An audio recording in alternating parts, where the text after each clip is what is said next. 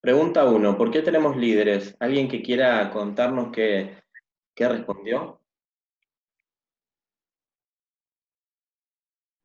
Hola. A ver, Antonella, ¿cómo estás? Sí, Alejandro, Jorge, perdón. Pablo. Dale, Jorge, te escuchamos. ¿Para qué estás? Tenés silenciado el micrófono, Jorge.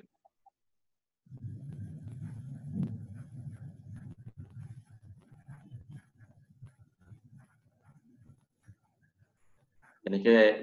Eh, ¿Se escucha? Ahora sí. Yo, eh, en realidad, tengo una... Prácticamente es una dualidad, pero em, no deberíamos tener líderes. voy a responder por qué tenemos líderes. Eh, quizás por la falta de iniciativas o ideas y fuertes convicciones propias. Bueno, bien. Pablo. Eh, un poco coincido con Jorge. Creo que es un concepto que viene de. Veo la foto, ¿no? Y un poco en un concepto como, este, por un lado primitivo, por un lado animal. Pienso los animales que tienen líderes, un, uno en la especie que, que, es referencia de los otros, ¿no? Em, creo que el hombre siempre necesitó de alguien para, este, alguien que los movilice, alguien que, que los influya para, para, realizar determinadas actividades. Bien, bueno, hace un, poquito de interferencia tu micrófono, Pablo, pero eh, entendí que por dónde va la idea. Alvida, ¿querías decir eso o responder? Responder. Eh, sigue Elba, que, levantó el dedito por ahí. Ok.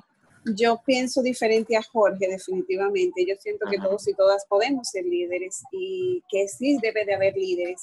Alguien al quien seguir, a quien emular, pero también alguien que dirija o de las pautas. Sí, eso yo entiendo por qué tenemos líderes. Bueno, gracias. Elba, querías decir, ¿no?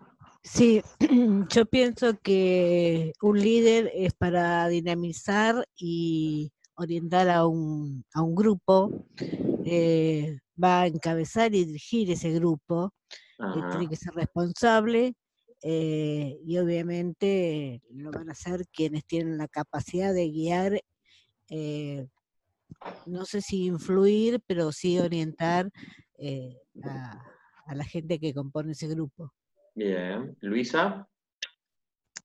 Buenas tardes. Yo creo que, que sí es necesario líder eh, porque, como decían la intervención anterior, necesitamos los seres humanos en grupo, necesitamos a uno que lidere, es decir, que sea el que lleve la pauta para, para sugerir, para orientar, no necesariamente para mandar o imponer, pero sí por lo menos para hacer el, el, de iniciativas que los demás puedan seguir o que por lo menos agrupe las ideas de las buenas ideas de otros. Bien, Jacqueline. Sí, eh, bueno, yo considero que el ser humano es un ser social y necesita mucho por el hecho de vivir en una sociedad, eh, sentirse acompañado en sus ideas sentirse representado en un colectivo también. Eh, un líder es la cabeza visible de ese colectivo, tal vez porque tiene eh, habilidades más desarrolladas que el resto del, colectivo y que puede representar a todo el grupo con su apoyo. Es alguien que lidera, que guía, que tiene pautas como para representar tal o cual idea de un, de un grupo. Considero que esa es, eh, esa es la razón por la cual hay, hay líderes, ¿no? Buenos y malos. Bien, bien. Alejandra, eh, ya avanzamos. Hola. ¿Cecilia? Sí. Dale, sí, yo había visto un aplauso, eh, y, pero después lo sacaste, así que dale. Rápidamente quería proponer a ver si todos podían cerrar la cámara, porque está muy pesada la conexión y no se entiende nada. Entonces por ahí, no sé, ¿qué les parece si queda abierta la cámara de Miguel y el resto este, no comparte su imagen porque no, no, se, no se entiende nada lo que dicen? Dale. Hola Fernando, ¿cómo estás? Ahí estamos respondiendo a esta pregunta. Eh, ¿Por qué tenemos... Bienvenidos, ya en, un segundito se van a poder presentar igual. Eh, lo que decía la compañera es que si querían deshabilitar la cámara, este, para que parece que la conexión está un poco lenta, para que, bueno, se pueda escuchar mejor. Cecilia, ¿querías decir, responder a la pregunta además? Sí, este, yo creo que existen dos tipos de líderes en, las organizaciones, por ejemplo, un líder que es el líder este, que fue decidido por la organización, por ejemplo, un gerente o puede ser un directivo, y son personas que básicamente lo que hacen es organizar el trabajo, informar desde arriba para abajo qué es lo que se espera de los empleados, qué es lo, cómo se debe hacer, por qué, para qué. Y después está un líder nato, que es algo que muchas personas ya nacen con eso, que es un cierto liderazgo, como de conducir un grupo, de encabezar un grupo, por ejemplo. Este, en este caso, por ejemplo, aquí este, existe el liderazgo del tuyo, Miguel, porque sos el que organizó la charla, pero también podría haber otra persona que sobresalga, ¿no? Y en cierta forma represente la opinión de algunas personas. Entonces creo que además de eso se requiere de mucha empatía, de mucha abertura para saber escuchar y también de organización y de trabajo. Bien, gracias Cecilia. Alejandra. Sí, este, bueno, yo puse con cada, cada persona es útil para distintas cosas, ¿no? Tiene capacidades eh, para realizar distintas tareas y una, una persona que, que, es líder tiene como la capacidad de unir las capacidades de, de, de todos, ¿no? Para motivarlas para, coordinar todo eso y cumplir Creo que más o menos por ahí. Bien, bien. Todo, a ver, todo lo que ustedes dijeron está muy bien, pero hay todavía, ahí, a ver, voy a silenciar a Pablo, que creo que está haciendo ruido, a Luisa también. Hay este, de fondo una razón mucho más, más poderosa, digamos, que de alguna forma le da origen a todo lo que tiene que ver con el liderazgo, por eso hay esta foto que nos lleva a la, prehistoria. Em, existen los líderes porque necesitamos de seguridad. Digamos, la razón primera por la que tenemos y necesitamos de líderes es por la seguridad. Y esto se empieza a dar, por supuesto, en, en la prehistoria, en el que para que hubiera, por ejemplo, personas que pudieran estar preparando la comida, tenía que haber alguien que decidiera y se encargara de la protección de las personas que estaban preparando esa comida o del grupo que estaba haciendo otra cosa. Y la seguridad, si bien fue cambiando a lo largo del tiempo, digamos, los diferentes grados y tipos de seguridad que necesitamos, la seguridad sigue siendo algo básico. Cada uno de nosotros hoy puede estar en sus casas o en sus lugares de trabajo o haciendo otras cosas porque existen líderes que están cuidando de nosotros. Si nos vamos a, pensamos a nivel país, la máxima cabeza, el, líder máximo es un presidente, ¿no? Más allá del, color político del presidente que tengamos, se supone que es la persona que está posibilitando y tomando las decisiones que permiten que cada uno tenga cierta estabilidad, cierta seguridad y cierta tranquilidad. Y si lo, lo, pensamos hoy en día, en el que estamos en un periodo de cuarentena y pasando por esta pandemia, eh, se nota más aún, se nota mucho, y, se nota la diferencia entre aquellos presidentes que quieren cuidar a su, a su pueblo y aquellos presidentes que no lo están haciendo. Entonces, la razón primera es la ligada a la seguridad. Después viene todo lo que ustedes dijeron, ¿no? Que un líder eh, se puede destacar, un líder puede representar a otros, un líder puede dirigir, conducir y demás. Pero lo básico, lo primero, y, y por lo que nace, es la seguridad que todos necesitamos. Vamos a la siguiente pregunta. Cualquier duda, por supuesto, habilita el micrófono y me van preguntando. ¿Qué hace un líder? ¿Alguien quiere agregar algo que no haya dicho ya en relación a la, primera pregunta? Porque algunos ya ahí fueron adelantando qué es lo que hace un líder. ¿Alguien tiene otra respuesta diferente o agregó algo distinto de lo que ya respondió? Sin miedo a equivocarse, que acá no pasa nada, estamos para aprender. ¿eh? Dale, eh, Abelina. Eh, yo puse que, eh, parecido a lo que vos dijiste, como la, la seguridad, pero en realidad le puse orden. O sea, en la vida es como que necesitamos siempre tener un orden o un hilo conductor. Entonces, es como que la primera pregunta, que por qué tenemos líderes, es porque justamente necesitamos un, un hilo conductor, un orden, básicamente, pero es más de lo mismo. Bien. Buenísimo. Fernando, ¿querías decir algo? Sabe que son bien Fernando, ¿querías decir algo? Le saco el micrófono. Bien, yo ahí puse, ustedes van a ver, este, todo lo que hace un líder yo lo reduzco a estos cuatro momentos, a estas cuatro fases. Yo le llamo foco, vínculos, aprendizaje y celebración. Eso ustedes si lo, después lo quieren profundizar, yo en varias de las diapositivas abajo dejo un enlace, en este caso un enlace a mi página con este artículo. Eh, el foco tiene que ver con el, fijarse un, objetivo. ¿no? Un líder siempre tiene un objetivo, hay algo por lo que hace su trabajo, hay algo por lo que este, lleva adelante lo que, lo que sea que desarrolla.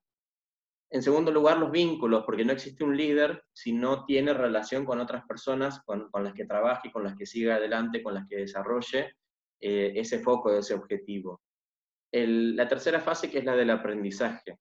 Un líder que no está dispuesto a aprender o que no ve la oportunidad en cada uno de los aprendizajes que se le presenta, es un líder que en realidad no, no, no puede llegar muy lejos. Y en cuarto lugar está lo de la celebración, que lo vamos a desarrollar igual este, más adelante. Lo dejo ahí porque lo vamos a desarrollar más adelante, así que no se preocupen. Lo dejo ahí pendiente, pero ya lo vamos a desarrollar lo de la celebración. La tercera pregunta, ¿qué características tiene un líder? ¿Qué respondieron? ¿Puedo leer mi respuesta, Miguel? Dale, Laura. Eh, yo puse que tiene que ser empático, agradable, atento, preocuparse por los demás y ser muy trabajador. Bien, gracias. ¿Alguien más quiere contar? Puedo, Miguel. Puedo. Eh, proactivo, tiene que tener donde escucha, eh, motivar, ser decidido, porque tiene que tomar decisiones y tiene que tener un alto sentido del compromiso y la responsabilidad. Bien. Eh, Silvi, ¿querías hablar? No, sí, justo iba a decir lo que dijo la compañera recién. Eh, sí, por supuesto, siempre la escucha. Bueno, como estaba de acuerdo, por ahí me, tardé en contestar que había puesto un ítem de la seguridad, sentirnos seguros justamente, y bueno, después lo mencionaste.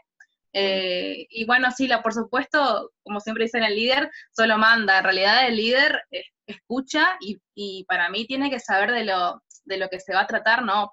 si quiero dirigir, por ejemplo, liderar, no sé, vamos a imaginarnos una escuela o, un grupo, tengo que conocer de qué, de qué quiero liderar, ¿no? Tiene que saber eh, el objetivo principal. Y bueno, guiar, escuchar, por supuesto, motivar y por supuesto siempre estar dispuesto a aprender, ¿no? Porque lo sabe todo, lo lidera y no es flexible, digamos. Pero sí, lo que dijeron los compañeros básicamente. Bien, gracias Luisa.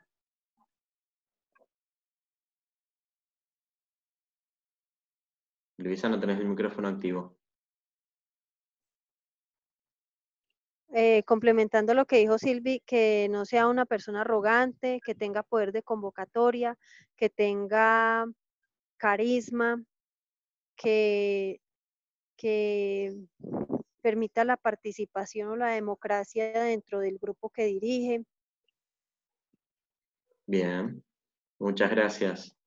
Bien, yo lo que digamos, a, las características de un líder lo, reduzco en lo siguiente, ¿no? Esperen que haya algún micrófono por ahí activo. Ahí está. Pablo, ¿querías decir algo? Eh, sí, me entra como una confusión. Por ahí me estoy adelantando, ¿no? Pero veo la primera palabra que pusiste, eh, honestidad, y nada, se me ocurren un montón de nombres de líderes eh, que uno considera líder, no, no por admiración, porque de vuelta hay mucha subjetividad, pero uno reúne determinadas características, pero no necesariamente son honestos. Por eso yo creo que la palabra sostenible ahí es importante y por eso la pusiste entre, entre paréntesis, ¿no es cierto? Exacto. Exacto. Perdón. No, no, no. Este, hay líderes buenos, hay líderes malos, ¿no? Este, todos quisiéramos eh, ser guiados por líderes buenos o convertirnos en líderes buenos. Ahora, sin embargo, puede haber un líder malo que sea honesto, que sea congruente con lo que dice y con, lo que hace, ¿no? Este, porque ser malo no significa no, eh, tener honestidad. Eh, Entonces, para mí un líder debería tener honestidad, por supuesto, un líder debería tener pasión, pero volvemos a lo mismo, puede ser un líder muy apasionado en lo que hace, pero ser un líder negativo, pero la pasión es lo que va a guiar, digamos, y lo que va a establecer ese foco del que hablábamos antes. La generosidad, porque por ahí decía Silvia esto de mandar. En realidad un líder no manda, un líder se supone que está al servicio de, de la gente con la que trabaja, de la gente a la que lidera digamos, uno como líder está al servicio de esa gente, no es que uno da órdenes caprichosas o lo que uno desea, sino que uno tiene que estar al servicio de esa gente. Y lo de buenas intenciones, acá sí marco tendencia, ¿no? Que este, con esto de ser, ser un buen líder, ¿no? Este, tener buenas intenciones. Eh, Marlina, ¿querías decir algo?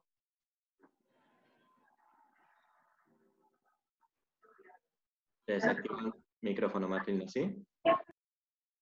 Elba, ¿querés decir algo? Yo quería agregar a todo lo que dijeron, que un líder, eh, si no sabe algo, porque en algún momento dijeron que tiene que saber todo, no, un líder no puede saber todo, pero en ese caso tendría que rodearse de gente, de asesores que eh, lo asesoren precisamente, valga la redundancia, en lo que él no sabe, para poder orientar bien eh, al, y llegar a buen destino.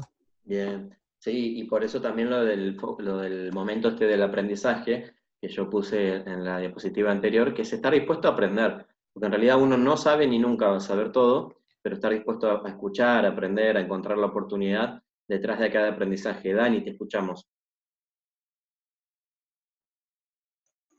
Sí, yo por ahí, buenas tardes a todos. Lo que quería agregar era que un líder también lo que tiene es carisma y empatía, ¿no es cierto? Porque nos ha pasado, o a mí por lo menos eh, hemos tenido líderes y por ahí no pensaba igual, pero simplemente con el carisma o la empatía se seguía por ese camino.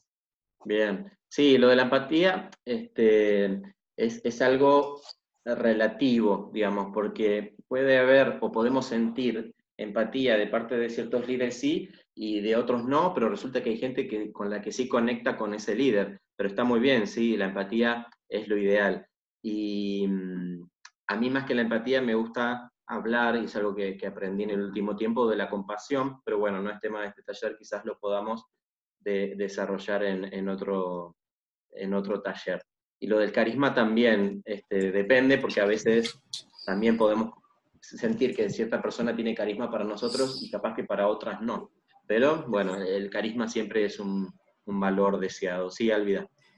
Sí, Miguel, que sí me gustaría que en otro taller tú hablaras de ese tema de la compasión, porque realmente es bien importante y creo que poca gente eh, hurga en ese término e inclusive se anima a practicarlo. Buenísimo, dale, gracias. Lo voy a tener en cuenta, buenísimo. Vamos con la siguiente diapositiva. ¿Quiénes son líderes? ¿Qué respondieron? ¿Qué me pueden contar? Por ahí ya habían adelantado, por ejemplo, este... Yo, dije que todos y todas podemos ser líderes. Bien. Este, al principio también habían dicho que yo era líder en este momento porque, bueno, había eh, desarrollado esta, este encuentro y estaba ahora llevando adelante la clase. Pero ¿qué más pueden responder? Todos y todas, dice Alvida. ¿Alguien opina algo diferente? ¿Respondió algo diferente? Por ahí habían hablado del nacer, de que el líder puede nacer o hacerse también. ¿Hay alguna respuesta diferente?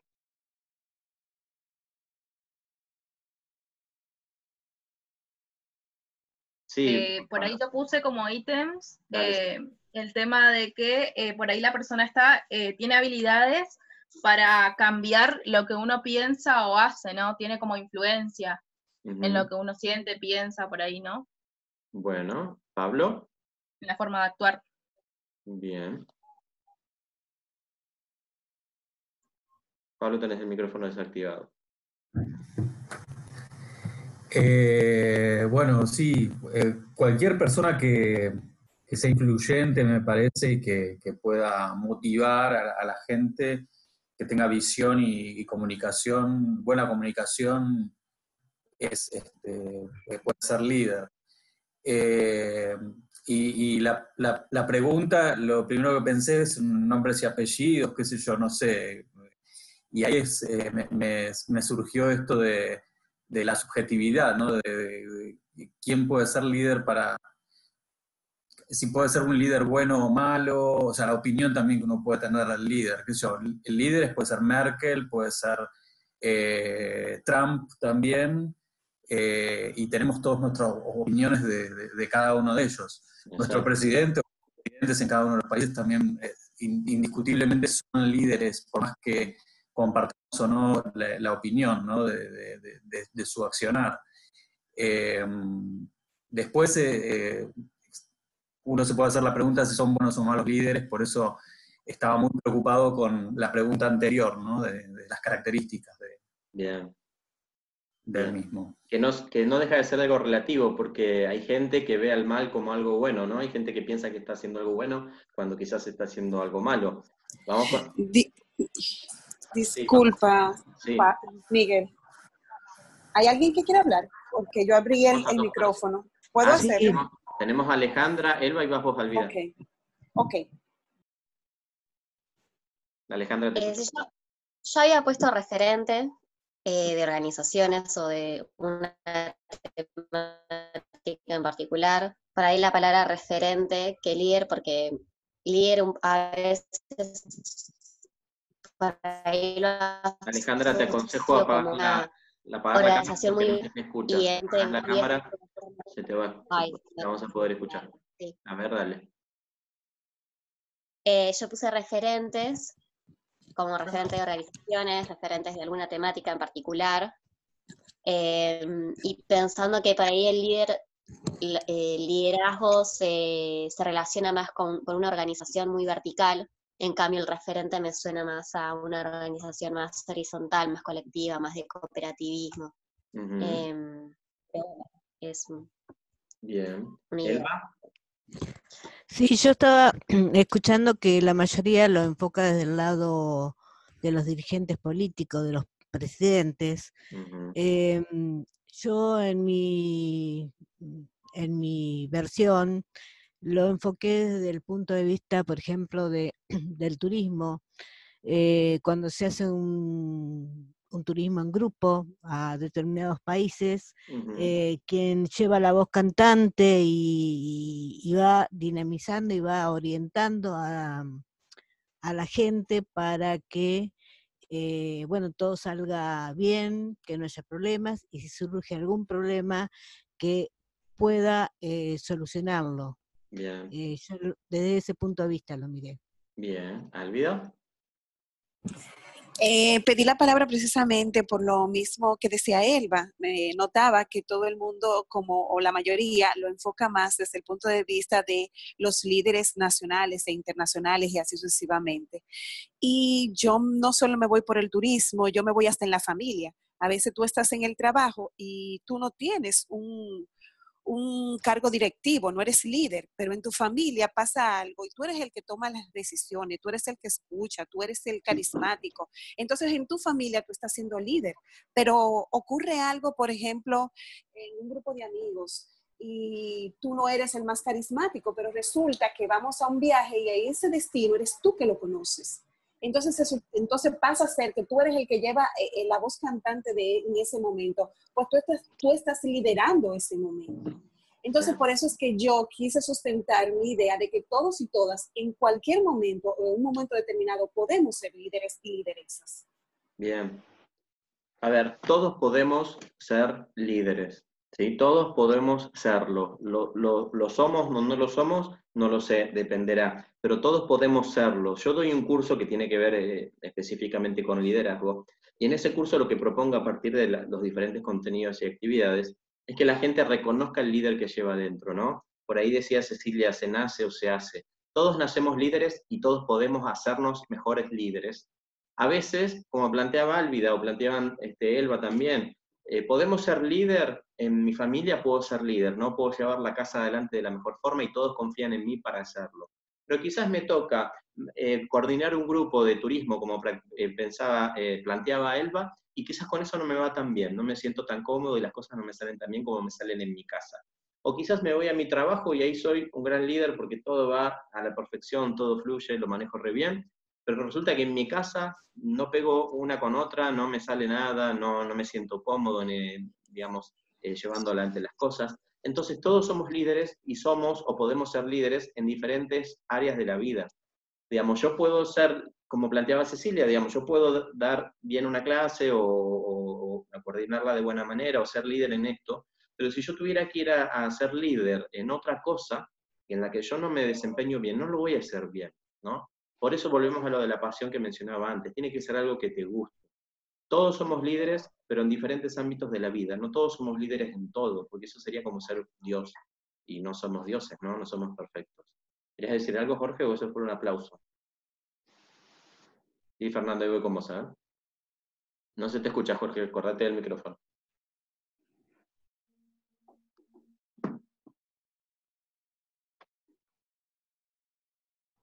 El aplauso va igual, digo.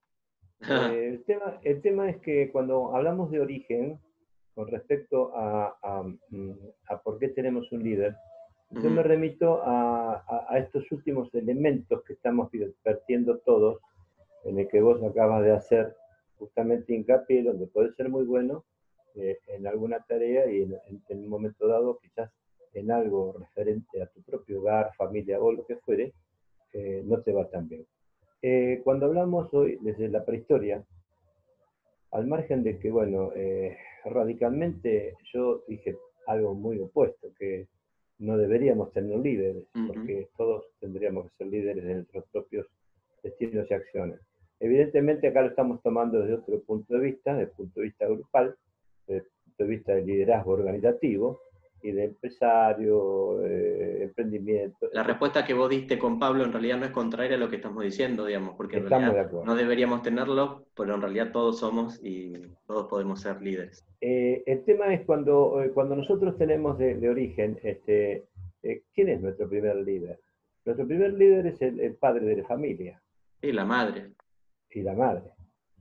O sea, ambos, otras y otros, otros porque eh, justamente de ellos vamos a, tomar eh, este, este concepto de la seguridad que vos bien hoy marcabas, que necesitamos, no solamente porque somos niños, bebés, que eh, no estamos hablando ya cuando estamos avanzando en la vida, donde tenemos que saber que cuando vamos a aprender a caminar, bueno, nos cuidan, nos lideran inclusive, nos, nos llevan y lidian con esos temas para enseñarnos mejor.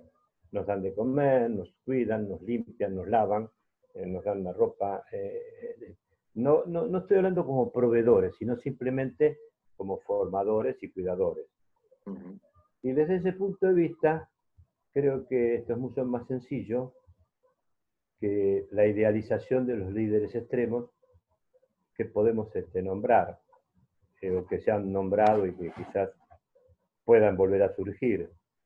Este, el líder este, no se busca, el líder, eh, al, líder no se lo destaca, el líder de alguna manera eh, viene con un rol que es propio de él y se destaca solo, pero eh, si no se lo descubre, nunca puede liderar nada. Bien. Hay un ejemplo clarito para mí, chiquito, eh, Nelson Mandela, cuando estaba en prisión, él lideraba con la palabra.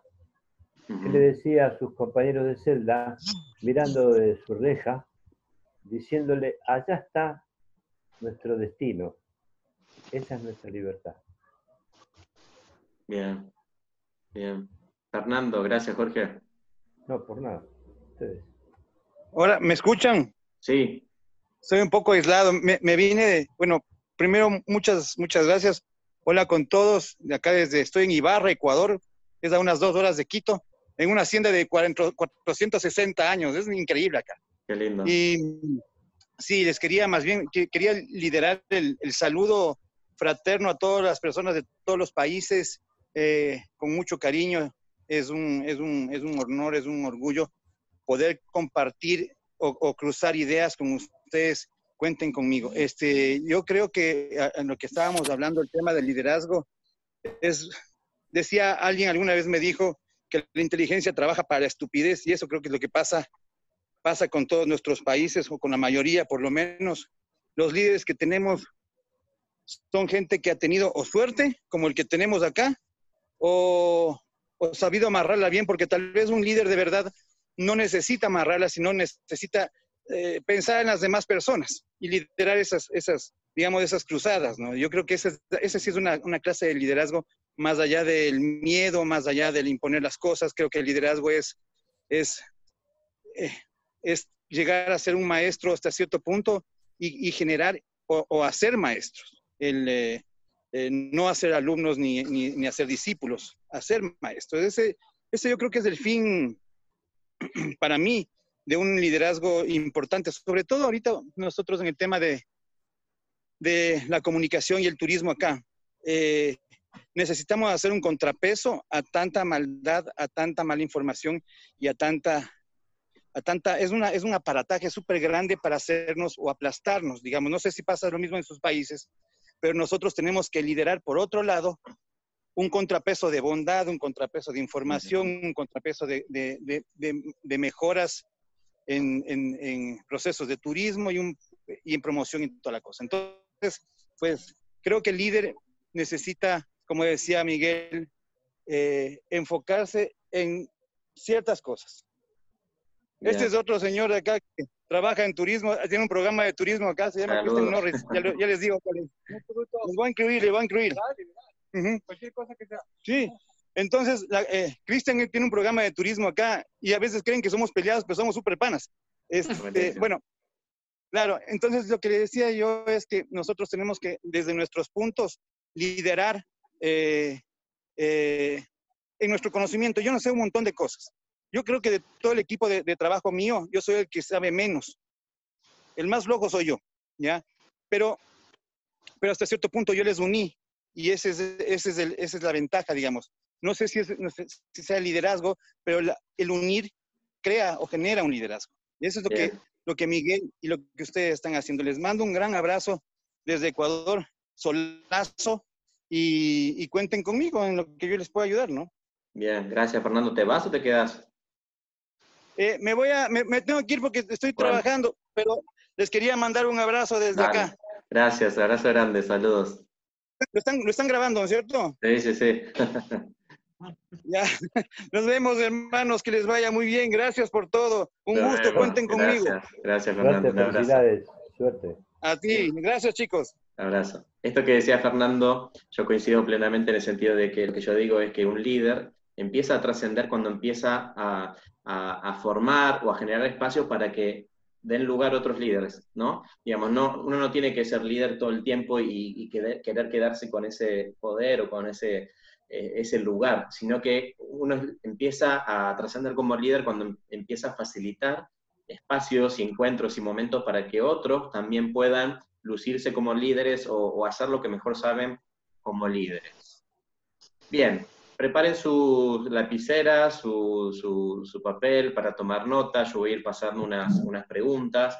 La primera, ya varios la, la, conocen, ya varios se las hice, sobre todo a quienes participaron del, de anteriores talleres o de anteriores cursos conmigo, pero voy a insistir y vamos a, profundizar un poco en esto. ¿Cuál es tu sueño más grande? Sí, anoten, cada uno anote en su hojita cuál es su sueño más grande.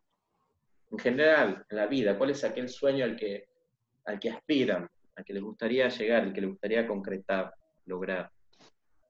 Anotan y seguimos con la siguiente pregunta.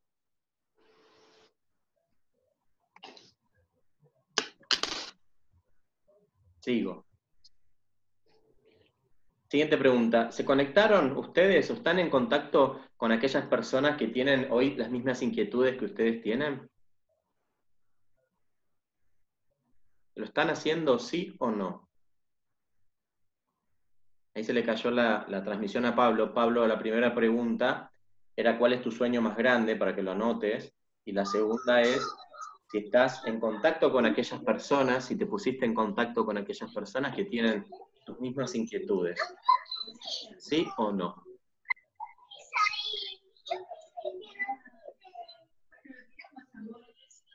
Vamos con la siguiente.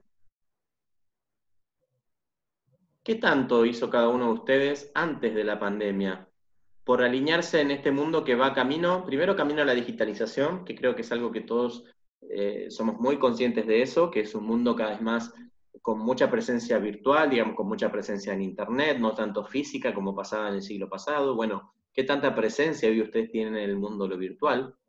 Y la otra pregunta es, digamos, la otra partecita de esta pregunta, tiene que ver con esto de la, de la espiritualidad, digamos, hay niveles de espiritualidad mayores, no estoy hablando de religión, sino que de espiritualidad en general, este, de autoconocimiento, estamos como yendo en este camino de autoconocimiento y de espiritualidad.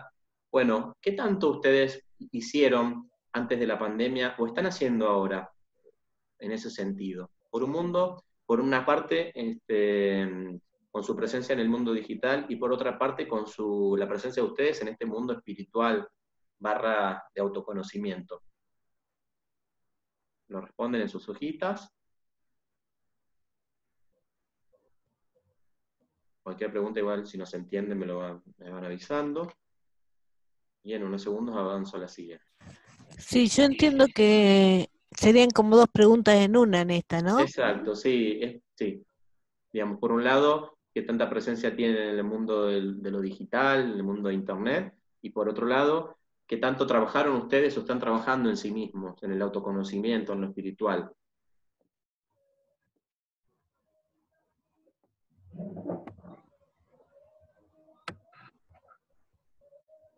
Avanzo a la siguiente. ¿Están ustedes celebrando cada uno de sus logros? con aquellas personas que forman parte de sus equipos de trabajo, de sus familias o de sus equipos de trabajo o de estudio. ¿Celebran cada uno de esos pequeños logros, cada una de esas conquistas? ¿Lo están haciendo? Abelina, ¿lo estás haciendo ahí en la Dirección de Turismo de Apóstoles?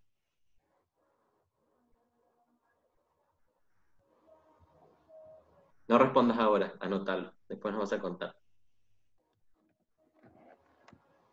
Avanza a la siguiente. ¿Qué tan, ¿Qué tan especializado está cada uno de ustedes en el área a la que se dedican? O, o si quieren pensarlo a nivel destino, ¿qué tan especializados están sus destinos?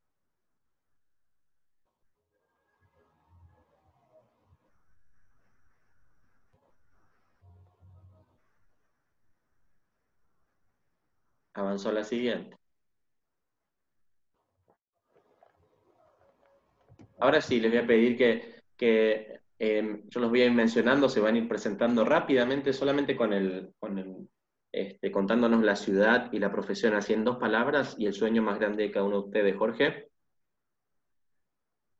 Bueno, yo soy mm, del partido Don Bosco, de la localidad de Don Bosco, un partido de Quilmes. Soy integrante de, además de, de estudiante todavía, con una edad. En una palabra, Jorge, dale. Bueno, eh, pertenezco al grupo de, turismo de extensión de la Universidad de Quilmes. Buenísimo. ¿Cuál es tu sueño más grande, Jorge? Eh, brindar mis conocimientos eh, a generaciones próximas. Bien, buenísimo. Avelina. Rápido, profesión, ciudad y tu sueño más grande. Bueno, mi sueño más grande es eh, que Apóstoles se concrete, digamos, como destino turístico. Así que todo lo que hago está relacionado a eso, desde donde le mires, o sea, ocupo todos los recursos habidos y por haber, saco de la galera, sí. Así que de ahí sale todo mi, lo que hago. Gracias. Gracias. Elba, tu sueño más grande y contanos este, para quienes no te conocen, de dónde socia que te dedicas, así rápido en dos palabras. Sí, yo soy de la ciudad de La Plata, en Argentina. Soy contadora pública, guía de turismo. Bien. Eh, ¿Tu sueño más eh, grande?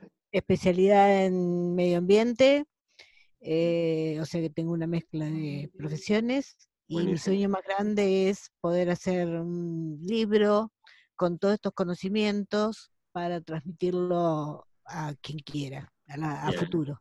Muy bien, muchas gracias. Marlina, ciudad, profesión y sueño más grande. Así rápido. No, no te escuchamos, tenés que habilitar ahí. Hola, buenas tardes. Eh, yo soy de Panamá, ciudad de Panamá, Marlina López, soy periodista y mi sueño más grande es que mis emprendimientos, medios de comunicación digital, puedan ser rentables para yo vivir de eso como mi única empresa y mi único trabajo. Buenísimo, gracias. Álvida, lugar, profesión y sueño más grande. Alvida Segura de República Dominicana, soy abogada de profesión y mi sueño más grande es seguir siendo feliz como hasta ahora. Muy bien, gracias. Silvi. Hola, ¿cómo les va? Soy Silvina Maciel, soy de Apóstoles Misiones, la capital nacional e internacional de la yerba mate, como Abelina. Eh, bueno, soy técnica en gestión ambiental, soy profesora en biología eh, pero bueno, eh, trabajo, me gustan mucho las plantas, trabajo con las plantas, así que ese es mi sueño más grande y por supuesto como abuelina ver crecer a Apóstoles como turismo.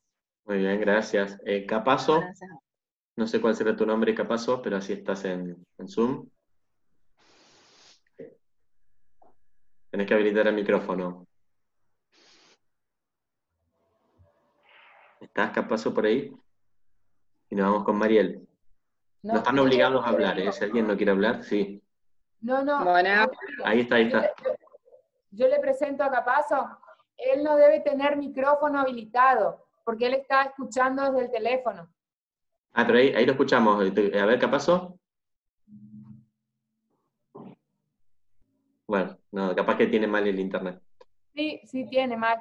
Bueno, él es eh, propietario de un hotel en Concepción de la Sierra, y es, eh, bueno, él tiene toda una trayectoria de vida, es un señor con muchísima cultura y eh, trabaja con nosotros hace mucho, está dentro de, nuestra cooperativa de turismo.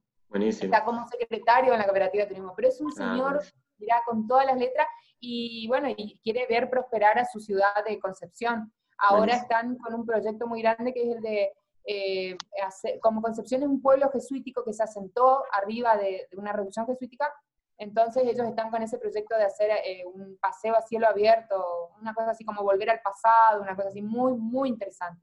Buenísimo, gracias. Mariel, ¿cómo estás? Buenas. Hola. ¿Cómo te va? Eh, soy Mariel, directora de turismo de Santo Tomé Corrientes, y mi sueño más grande es convertir también a Santo Tomé Corrientes en un destino turístico de experiencias. Muy bien, muchas gracias Mariel, bienvenida. Alejandra, rápidamente, lugar, profesión y tu sueño más grande. Habilita el micrófono, Alejandra.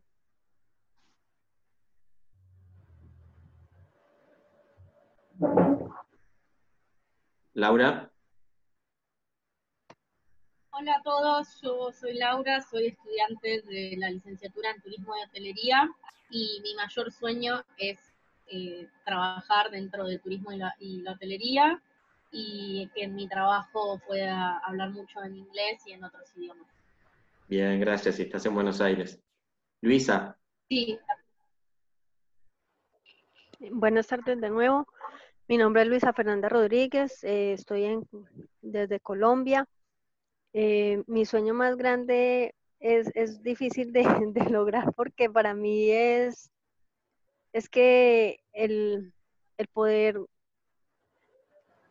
el poder malsano no nos mate, porque pues es algo más, es algo más allá de, un sueño personal, es un sueño de país. Entonces, eh, yo sé que ahorita el poder malsano está en todas partes, pero vienen cosas peores, entonces que eso no nos vaya a tocar. Bien, gracias Luisa. Y Luisa vive en Medellín, eh, ciudad con una historia, ¿no? También este, muy, muy ligada a ese poder malsano, como ella le llama. Pablo.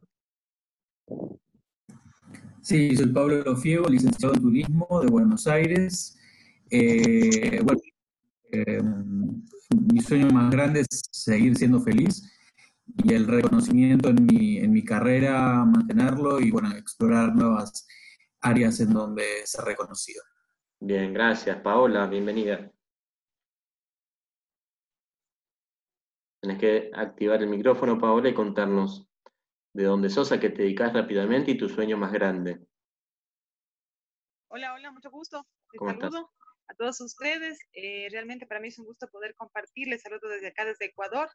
Tengo una mezcla de algunas profesiones en el ámbito turístico, en el ámbito legal. También tuve la oportunidad de formarme con Miguel con el tema de periodismo turístico y siempre soy seguidora de todos los cursos en realidad.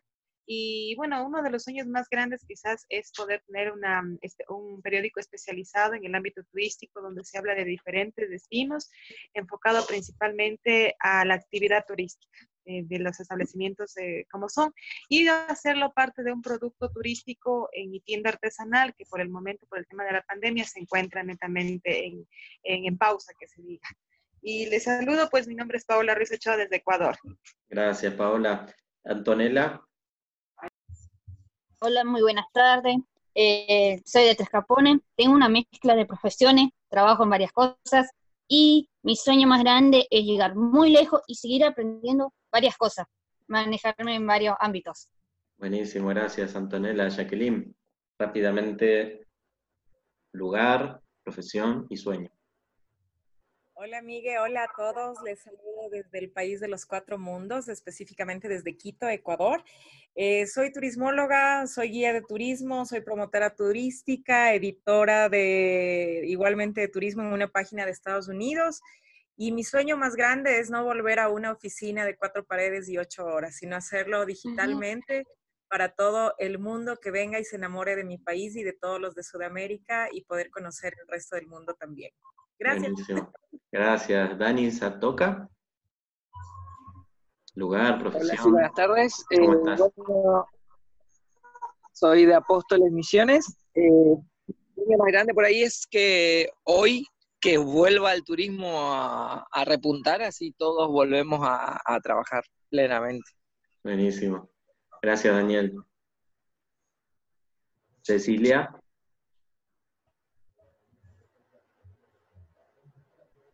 Tenemos a Poli también. Sí, dale Cecilia. Hola, buenas tardes. Sí, este, mi conexión está bastante inestable.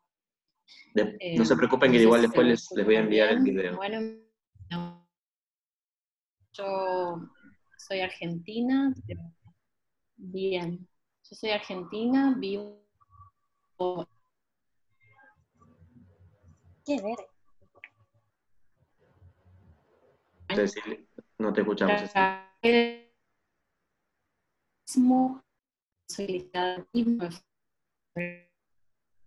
Cecilia, mira, si lo querés escribir en el chat porque no se te escucha nada. dando capacitación, entrenamiento en el área de ventas. Ahí sí. Sí, me imaginé que no me iban a escuchar. ¿Se cae la conexión? ¿Me escuchan ahora? Sí, ahí sí. Bueno, eh, bueno, les decía que soy licenciada en turismo que vivo en Brasil, eh, también ya viví en Canadá.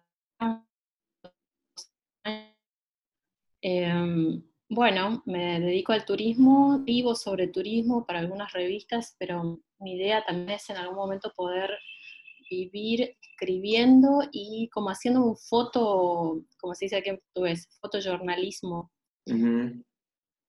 Bien. Fotografía y tener, me gustaría más como hacer eh, relacionado con eso. Gracias, Cecilia. Sí. Ahí se te va la escritorio, estar cumpliendo horarios, este, pero creo que requiere de mucha disciplina porque cuando uno está, sí. Bien, Así que bueno, este, un poco también siendo un moto, ¿no? Y pudiendo viajar y moverme estando en Argentina, estando en Brasil, a donde pueda o quiera estar en, cada momento. Bien, muchas gracias Cecilia. ¿Poli? Eh, Poli soy yo, Pablo. No, pero acá hay otro Poli. No, ¿Hay otro Poli, en serio? Sí, sí. ah, ok, perdón. ¿Cómo estás? mi nombre es Paula. No, no Paula, bienvenida. Eh, sí, Paula. Gracias. Eh, vivo acá en Capital, Buenos Aires. Eh, estudié, soy licenciada en turismo. Y bueno, mi mayor sueño sería también trabajar online y poder seguir viajando como vengo viajando hasta ahora. Estuve viviendo en Londres hasta hace poquito que empezó todo esto y bueno, mi idea es seguirme de vuelta. Buenísimo, gracias Paula. Alejandra, ahora... Sí. Ah, gracias, Alejandra. Sí, como se me se estaba mal la, conexión un poquito. Eh, soy de Montegrande, Buenos Aires, y mm, es medio complicado el, tema del sueño, pero bueno, también esto de, viajar trabajando en proyectos de desarrollo sostenible del turismo podría ser, pero también hay bueno. un montón de otras cuestiones. Sí. Bien. Yo en esta diapositiva abajo les dejo un enlace para un libro que se llama Dragon Dreaming, que en realidad es una filosofía de vida que tiene que ver con los aborígenes de Australia. Ellos llevan este, muchos años este, desde sus orígenes llevando a la práctica esto que se llama el Dragon Dreaming, este, que inicia, es un proceso que inicia con los sueños. Yo cuando descubrí este libro, cuando descubrí esta filosofía, para mí fue muy, muy, muy revelador y, es algo que, que, llevo adelante en cada una de las cosas que desarrollo. Así que si ustedes quieren profundizar, yo los invito a leer el libro, pero tiene que ver con que todo lo que ellos hacen inicia a partir de sueños, inicia a partir de un sueño individual que se conecta con los sueños de, otras personas y se, y se, vuelve un sueño colectivo. Entonces, yo creo que vivimos en, tiempos en los que nos olvidamos de soñar o dejamos los sueños relegados o los sueños están muy desconectados de lo que, de lo, de lo que estamos haciendo. Digamos, la idea de esto es que uno pueda preguntarse, ¿lo que estoy haciendo me va a ayudar a cumplir mi sueño más grande? Digamos, la, cualquier cosa que yo haga en el día a día, cualquier trabajo que emprenda, ¿me va a ayudar a conectar con mi sueño? ¿Me va a ayudar a cumplir mi sueño más grande? Porque si no me está ayudando, estoy eh, errando el camino, digamos, que estoy siguiendo en la vida. Entonces es muy importante que yo tenga claro cuál es mi sueño más grande y que todo lo que yo haga en la vida conecte con ese sueño. Otra cosa muy interesante de esto es el compartir los sueños y fue lo que hicimos recién con esta presentación también es muy bueno saber que hay personas en otras partes del mundo o del país que están con el mismo sueño o que tienen un sueño parecido, o que tienen un sueño que se puede complementar con mi sueño, o que hay gente que puede ayudarme a este, cumplir mi sueño. ¿O qué pasa si tenemos un sueño parecido y nos conectamos y juntos hacemos que el cumplir ese sueño sea menos pesado? Hay gente que piensa que no tiene que contar las cosas, ¿no? Lo que quiere, los sueños, los deseos que tiene en la vida.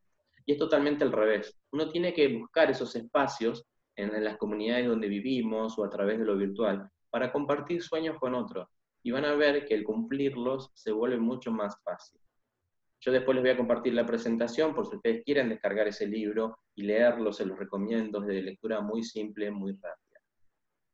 Yo les había preguntado antes, ¿están en contacto con las personas que tienen sus mismas inquietudes? Algunos de ustedes me van a decir sí, otros van a decir no. Acá les voy a compartir otro libro, después ustedes también lo van a poder descargar, también otro libro que es de, muy, este, lectura, de lectura muy rápida, muy simple, otro libro que a mí también me, cambió mucho la forma en la que yo venía enfocándome en la vida y en, lo laboral también. Este libro se llama Tejerredes, está compuesto de tres tomos, yo ahí les coloco el uno, pero ahí mismo en esa página pueden descargar los otros dos. Este libro plantea cómo pasar del individualismo al colaboracionismo vivimos también en una sociedad muy individualista. Y este individualismo fue muy potenciado por la forma de trabajo que tenemos. Em, estamos en empresas que tienen una conformación que es jerárquica y además esas empresas están divididas en compartimentos, en oficinas, estamos todos separados. Entonces es la misma dinámica laboral del sistema en el que vivimos, hace que todos estemos separados y preocupándonos cada uno por lo que le preocupa a cada uno. ¿no? Es, algo ya parte del sistema. En cambio, este libro te plantea diferentes dinámicas que uno puede desarrollar con sus comunidades, con sus equipos de trabajo, para alcanzar ese eh, colaboracionismo, o por lo menos grados mayores de colaboracionismo, si no los tenemos. Y ellos plantean esto del, del CLEGES, este, que son las siglas de diferentes eh, cuestiones que uno pone en juego a la hora de conformar un equipo o de, entrar a colaborar con otras personas. El cuerpo, en primer lugar, ¿no? el cuerpo se pone de pleno, se pone de lleno en, esa tarea, el lenguaje juega un rol fundamental, las emociones, las emociones es algo que está muy eh, descuidado por nuestras sociedades, en primer lugar por la educación, porque en las escuelas no se trabaja, aprende o vive momentos relacionados con las emociones. Se valoriza más lo que es el conocimiento, lo racional, que lo emocional. Entonces venimos de una educación racional nos cuesta poner en juego nuestras emociones a la hora de vincularnos con los demás y de que además eso sea en provecho de todos. Luego habla de la historia, ¿no? La H, que tiene que ver con ese pasado común que todos compartimos. El Eros, esto fue algo que a mí me llamó mucho la atención, porque habla de la seducción y de cómo es importante ciertos grados de seducción, de afecto, de amor, de ternura entre las personas para que las cosas se logren. Está ligado esto también a las emociones y que es algo que tampoco hay lugar para ello en la academia, en las escuelas, tampoco en, nuestros lugares de trabajo. Y por último habla de, em, con la S, hace referencia al silencio, y ahí va esto que yo les mencionaba también al principio del autoconocimiento, de lo espiritual. Este, cómo es necesario también que haya espacios y momentos de autoconocimiento y de ciertos niveles de espiritualidad para conectar con aquellas personas. Si quieren profundizar, los invito a leer este libro, van a tener ustedes el enlace en la presentación. Realmente es muy bueno, sobre todo en estos momentos, para este, conectar con otras personas. Yo en, en uno de los, de los cursos les propuse a la gente cómo este, podríamos pensar estas dinámicas que ellos la piensan de forma física, llevarlas al plano virtual y realmente se puede. Así que no tienen que esperar a que pase la pandemia para empezar a conectar con otros y desarrollar pequeñas dinámicas o actividades que pueden ser tomadas de ese libro o reformuladas o pensadas por ustedes, pero me parece que este, cada vez necesitamos más espacios de encuentro con, con los otros. Se están ustedes recreando o diversificando, y yo creo que son las dos cosas que hoy tenemos que hacer, ¿no? Em, no sé si ustedes escucharon la historia esta de una familia que estaba en un hotel, creo que fue en Estados Unidos, ahora no me acuerdo. Eh, resulta que la familia se va, pero la niña se olvida su osito de peluche en el hotel. Bueno, se pone a llorar, pasa mal todo el viaje. Cuando llegan a la casa, este, llaman al hotel y le dicen que si por favor no le pueden enviar una foto del osito para que la nena se quede tranquila de que el osito estaba ahí. Y bueno, desde el hotel se empiezan a enviar fotos.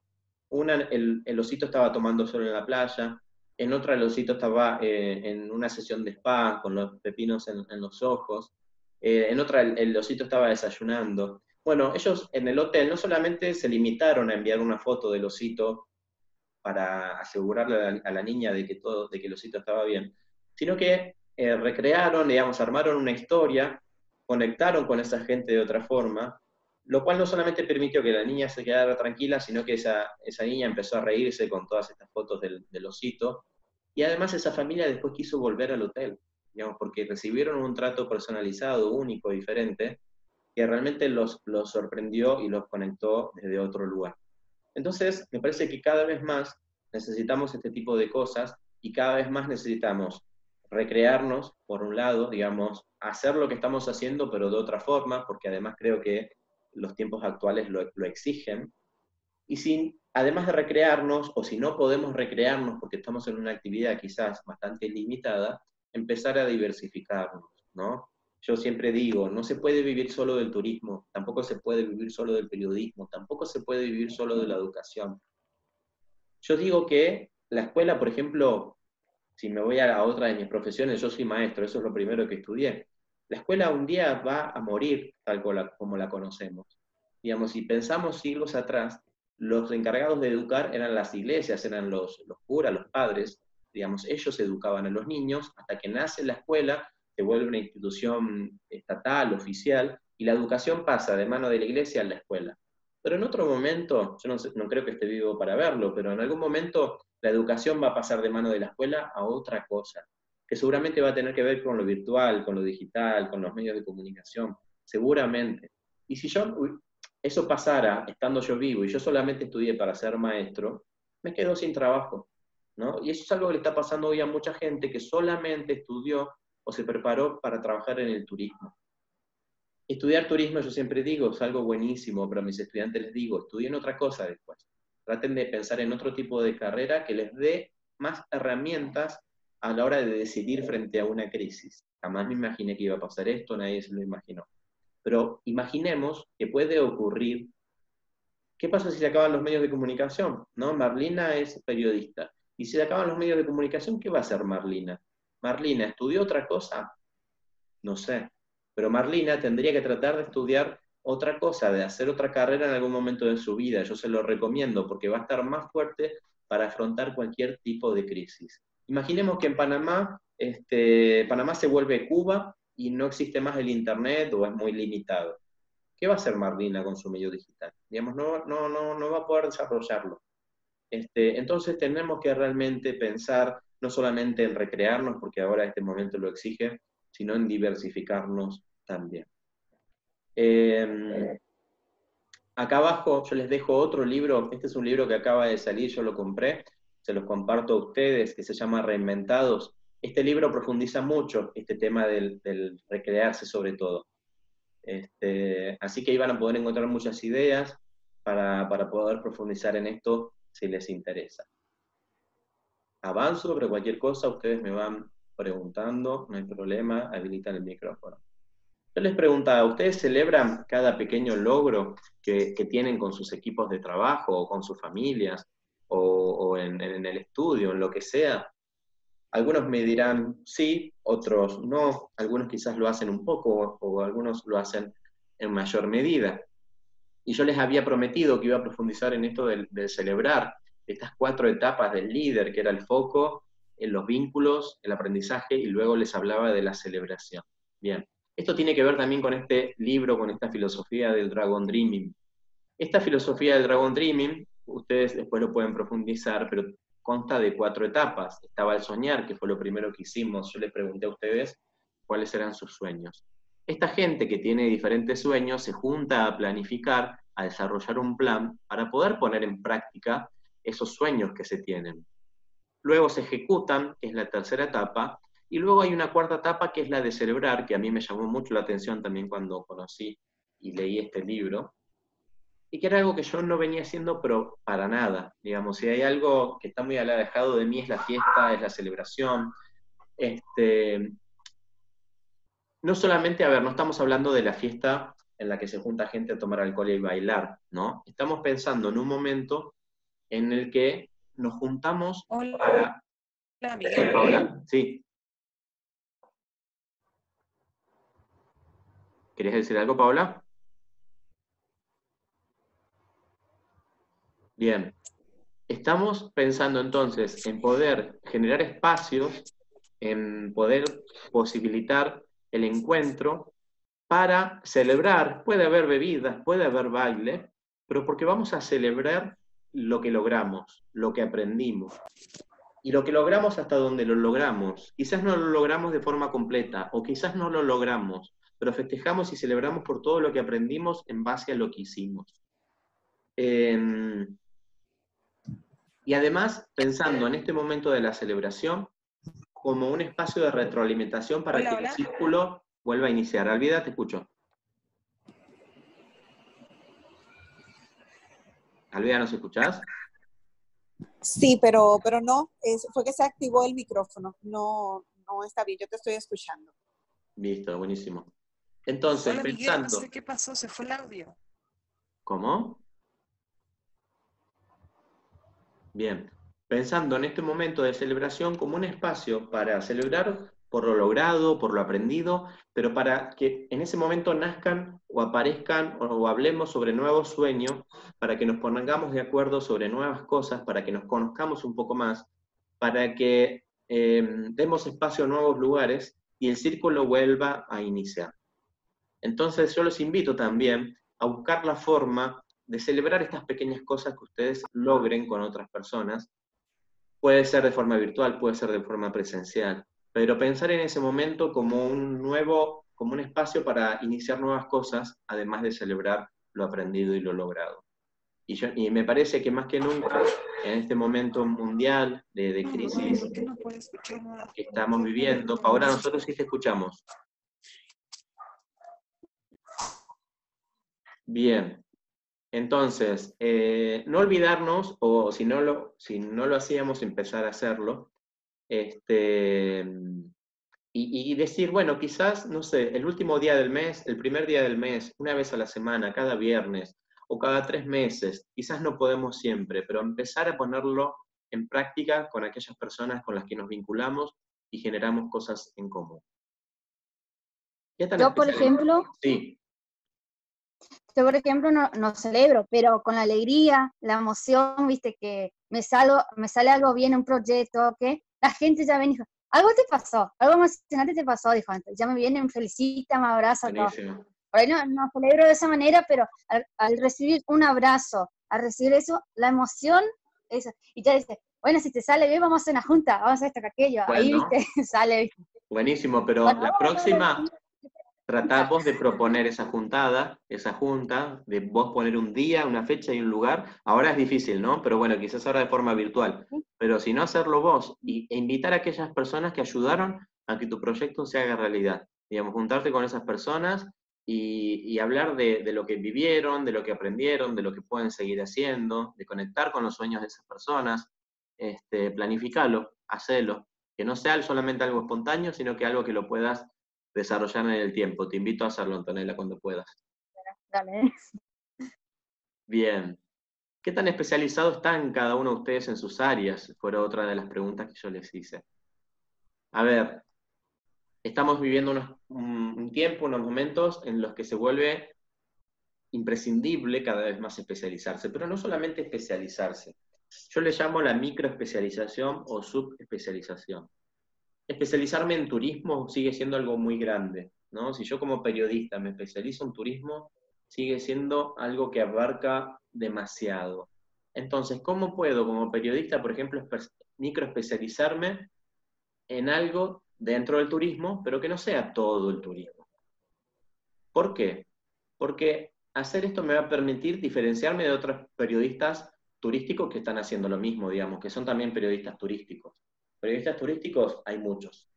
Bueno, ¿qué puedo hacer yo para diferenciarme y decir, voy a ser un periodista turístico, pero microespecializado en, no sé, en el turismo rural, ¿no? Ser un periodista turístico barra rural, este, o ser un periodista turístico especializado en, en los medios de transporte. Eso me va a permitir diferenciarme porque no hay mucha gente que lo haga y seguramente no hay mucha gente que eligió la misma microespecialización que yo elegí. Eso me va a permitir conectar con un público, porque hay público para todo. Hay gente que está que necesita o está deseosa de todo tipo de informaciones o de productos o de servicios que nosotros podamos llevar adelante. Les aseguro que hay público para conectar con aquella microespecialización este, en la que ustedes se puedan desarrollar. Eso me va a permitir ser feliz. Varios plantearon, plantearon esto de ser felices de que el sueño más grande es ser feliz. No hay nada como ser felices, lo podemos lograr, digamos, podemos ser felices y ser más felices aún. Si yo me dedico a aquello que me gusta mucho, y, es lo que hago todo el tiempo, voy a ser feliz. En cambio, si yo estoy trabajando de algo que no me gusta, o me dedico a algo que, que no me gusta demasiado, no voy a poder ser tan feliz. Así que especializarme no solamente microespecializarme no solamente me va a permitir diferenciarme y conectar con otro público, sino que va a ayudar en mi felicidad. Eso me va a permitir a su vez economizar en cuanto tiempo y recursos. Porque si yo ya estoy microespecializado en algo, no sé, puedo estar, yo lo proponía esto también en, el, en una conferencia que di sobre turismo, periodismo gastronómico en julio en Lima, Perú. Y yo proponía, ¿por qué no puedo ser un periodista especializado en hamburguesas? ¿no? Un periodista gastronómico que habla de hamburguesas. Si yo llevo años especializándome en eso y hablando sobre la gastronomía enfocada en las hamburguesas solamente, cada vez que tenga que hacer un artículo o dar una entrevista o lo que sea sobre este tipo de información, yo voy a tener toda la mano, porque estoy especializado en eso. Voy a economizar en tiempo y en recursos, porque yo ya tengo todo en mi cabeza o en mis archivos, yo ya lo tengo, ya cuento con eso, no tengo que salir a buscar información sobre hamburguesas, porque es algo en lo que yo me especializo. Cecilia, sí. Eh, bueno, me parece que es súper acertado ese tema de yo no, no puedo estudiar apenas turismo, porque aparte turismo es uno de los, algunos le llaman industrias, ¿no? Pero es de la primera en ser afectada por cualquier cosa que pase en el mundo, si no es la pandemia, puede ser una guerra, cualquier cosa que pase, afecta. Terrorismo. Entonces, eh, comparto. Terrorismo, por ejemplo. ¿Soy la única o... No estoy escuchando lo que están Sí, hablando. dice, dice Cecilia que es de, las de las primeras, de los primeros sectores que se ven afectados, ya sea que sea una guerra, algo relacionado con salud, terrorismo, lo que sea, el turismo es lo primero que se ve afectado. Sí, Cecilia. Y principalmente así, a, a veces es un destino en particular, a veces no es un país, es un destino, es una, no sé, Un una continente. pequeña ciudad, una pequeña región, un continente, no necesariamente el mundo entero como ahora, pero Sí. esto es, es- no tiene precedentes, creo, de lo que está pasando. O sí, capaz que... Pero era diferente en otras épocas de todas maneras, no existía el Sí. turismo tan masivo como hoy. Claro. Y bueno, y afectó mucho las líneas aéreas, hasta las propias líneas aéreas, hay muchas que están viéndose interrumpidas, por ejemplo, lo que pasó con la TAM en Argentina, ¿no? Eh, Sí, que se bueno, fueron. en fin, tanta gente que va a quedar sin este, trabajo. Eh, yo, además de eso, quería, bueno, retirarme, agradecer por la oportunidad de estar aquí en el grupo, pero me tengo que ir, así que muchísimas gracias, pero prometo que voy a ver y leer todo el material que, Dale. mandes. Dale, gracias Cecilia, nos vemos. Un saludo, chao, chao. Hasta mañana. Hasta mañana, dale. Bien, este. mm, se cayó Antonella, la voy a sumar. Todo esto diferenciarme, conectar con ese público que, que- que está buscando lo que yo le puedo dar. Estar haciendo. Sí, Laura. O sea, con el tema de la microespecialización, ¿podés como, o sea, si nadie se especiali- microespecializa en algo que vos querés y empezás con eso, o sea, se puede, digamos, no sé, por ejemplo, a mí me gusta el turismo y me gusta el cine, y yo no sé si eso ya alguien lo hace o no, pero se puede empezar, digamos. Sí, eso sí se hace. Digamos, Por pero por ejemplo, no hay nadie que yo conozca especializado en, en- en turismo y series, específicamente, ¿no? Y como más, más este, hilar un poquito más allá. Pero sí se puede tranquilamente. No significa que al principio sea difícil. Todo es difícil, ¿eh? Digo, al principio nada es fácil. Pero cuando está la pasión, porque eso además me hace feliz, uno va para adelante con eso. Entonces, el diferenciarme no solamente me va a permitir conectar con, con ese público, me va a permitir ser feliz y economizar en tiempo y recursos, sino que además me va a permitir volverme, volverme un referente de eso, porque yo soy el mejor en eso, porque quizás soy, soy el único que lo hace o no, pero soy el mejor en eso, porque soy feliz con eso y voy para adelante con eso. Elba, ¿querías decir algo? Sí, no, quería decirle a lo que dijo la compañera recién. Sí, eh, va, a todos, pero referente a lo que dijo ella, eh, vos cuando empezás a hacer algo diferente, eh, empezás solo y en el camino te vas encontrando sin darte cuenta con gente que está haciendo algo igual o parecido. A mí me pasó porque siempre trabajé en- como contadora en el área de tributos y cuando descubrí que me encantaba el turismo, quise, eh, bueno, unir eh, los impuestos al turismo. Y bueno, pensé que era una idea loca mía y en el camino me encontré con gente que también estaba con la misma inquietud. Bien, buenísimo, gracias Elba. Así es, absolutamente. Este, siempre hay gente que quizás no nos conoce o no sabe, vuelvo a la necesidad de estar en el mundo, en el mundo digital. Este, por eso, si nos vamos a microespecializar, tenemos que tener más que nunca presencia en Internet para que otras personas sepan que nosotros estamos haciendo en e- eso o estamos en eso. Yo aquí abajo les puse mi sitio web, pero porque estoy, ya escribí un artículo sobre esto, simplemente que no lo publiqué porque en otro diplomado hay gente que tiene que hacer una tarea sobre esto, entonces no lo publiqué porque este, quiero ver primero que piensen ellos antes de leer mi material, pero después lo voy a publicar eh, a principio del mes que viene, así que cualquier cosa ustedes me lo piden por si quieren profundizar en esto de la microespecialización. Vamos a seguir. Otra por el chat. Sí, eh, si me haces acordar, Elba, yo también a los que están en el grupo de WhatsApp Bueno, se los paso. bárbaro. Bien, otra, otra cuestión muy importante en estos momentos, y yo creo que cada vez más, es esto de, de aprender por un lado, yo le pongo aprender barra estudiar. A ver, el estudiar me parece muy importante, no solamente porque uno puede tener un título y porque el estudiar implica cierto ascenso social, sino porque cuando uno estudia, cuando uno hace un taller, se mete en un curso, se mete en una carrera, uno empieza a conectar con otras personas. Y yo creo que las oportunidades que se dan cuando uno conecta con personas nuevas son únicas. y el estudiar posibilita eso este, de, gran manera. Y después el aprender, digamos, el aprender que también es algo que plantea el, Dragon Dreaming, como ellos hablan de los momentos ajá, del ajá, como ajá, digamos, esos momentos en los que me doy cuenta de que empiezo a saber algo que antes no sabía, ¿no? Espero que, por ejemplo, hasta, hasta aquí ustedes hayan tenido varios momentos ajá, ¿no? Es lo que yo siempre intento con un taller, con un curso. Ustedes digan, ah, no me había dado cuenta hasta ahora de esto, ¿no? O quizás lo sabían, pero no lo habían pensado de esa forma, o, no lo habían escuchado nunca. Este, si uno no está abierto al aprendizaje, a esos momentos ajá, eh, pasa por delante suyo un montón de oportunidades, un montón de cosas, un montón de, posibilidades de, avanzar, de madurar, de crecer. Pero uno tiene que estar dispuesto a aprender, ¿no? La invitación es esa, a abrirse, a abrir su cabeza, su corazón y dejar, permitirse aprender, porque si yo me cierro, ahí no podemos hacer nada. Entonces el primer paso es permitirse el, aprendizaje. Y no solamente se aprende estudiando, no solamente se aprende en una universidad o en un curso.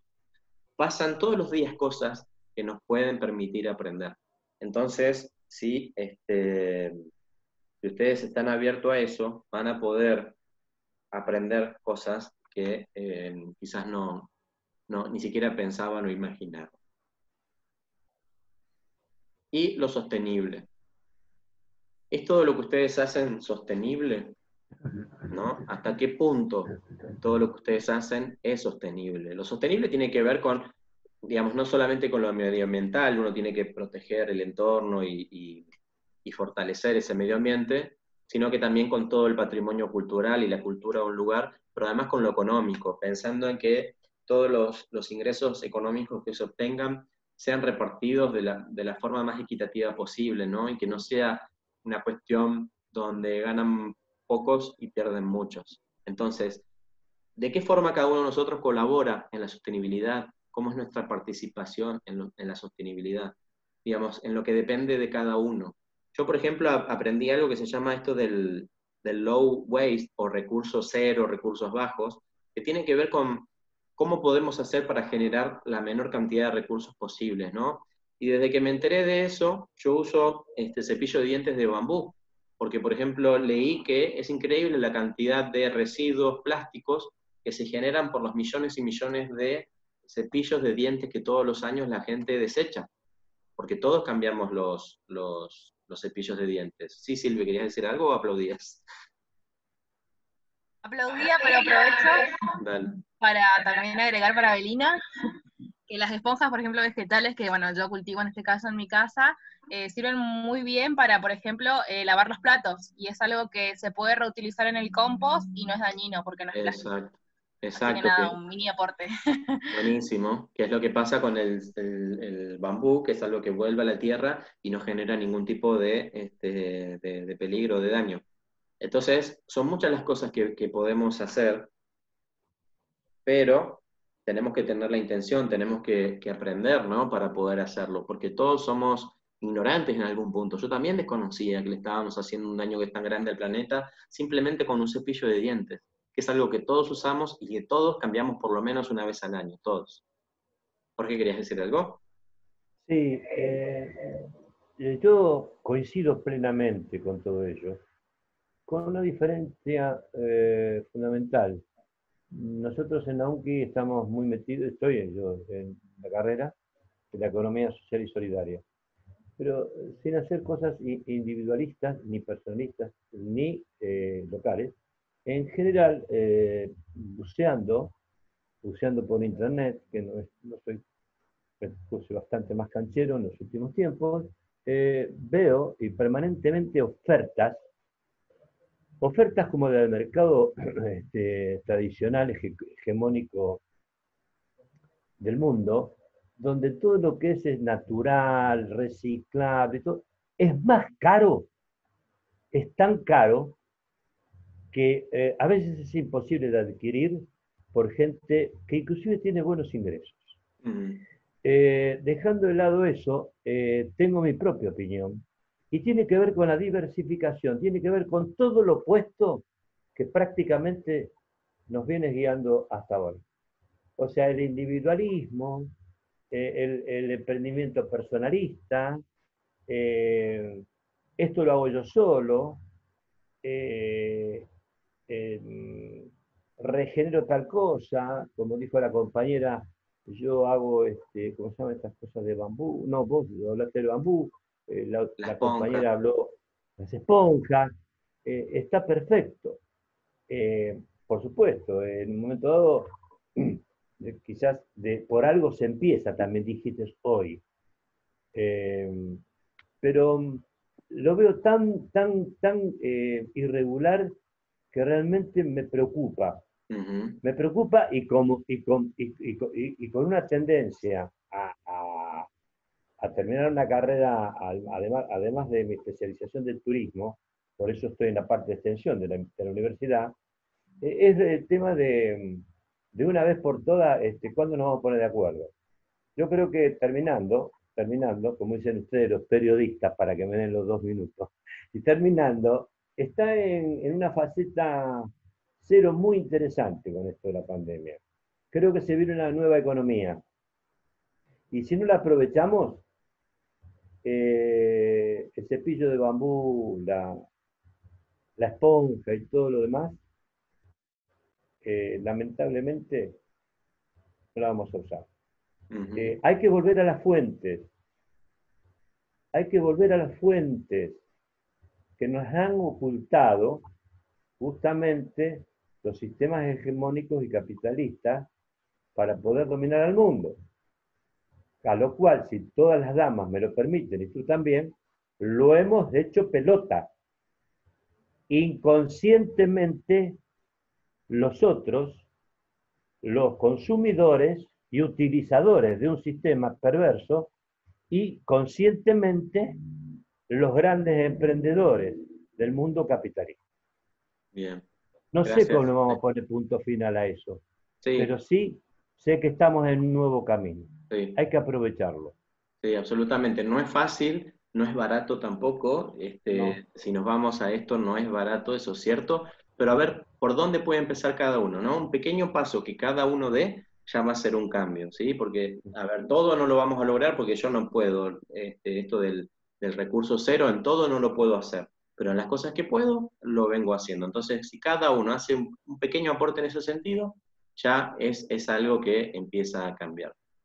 ¿Cómo surfeas o surfeas la, la ola, no? Esta es la, la pregunta, estas son las iniciales en las que nosotros vinimos trabajando el soñar, lo importante de que lo que sea que hagamos conecte con nuestros sueños. Que empecemos a unirnos a aquellas personas que sueñan lo mismo o que tienen nuestros mismos problemas o inquietudes para trabajar a largo plazo en algo.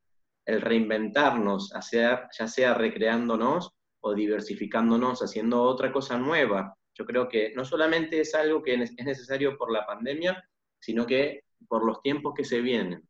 El festejar, el celebrar, el, el festejar cada pequeño logro, cada momento para retroalimentar el aprendizaje, el especializarnos, ¿no? en microespecializarnos, en, en abarcar un nicho que sea bien concreto, el aprender, todo el tiempo generar espacios para aprender y estar abierto al, al aprender. Todos tenemos siempre cosas para aprender y el sostener, el ver cómo podemos aportar nosotros a la sostenibilidad en la cosa que sea que hagamos, esté ligada al turismo o no.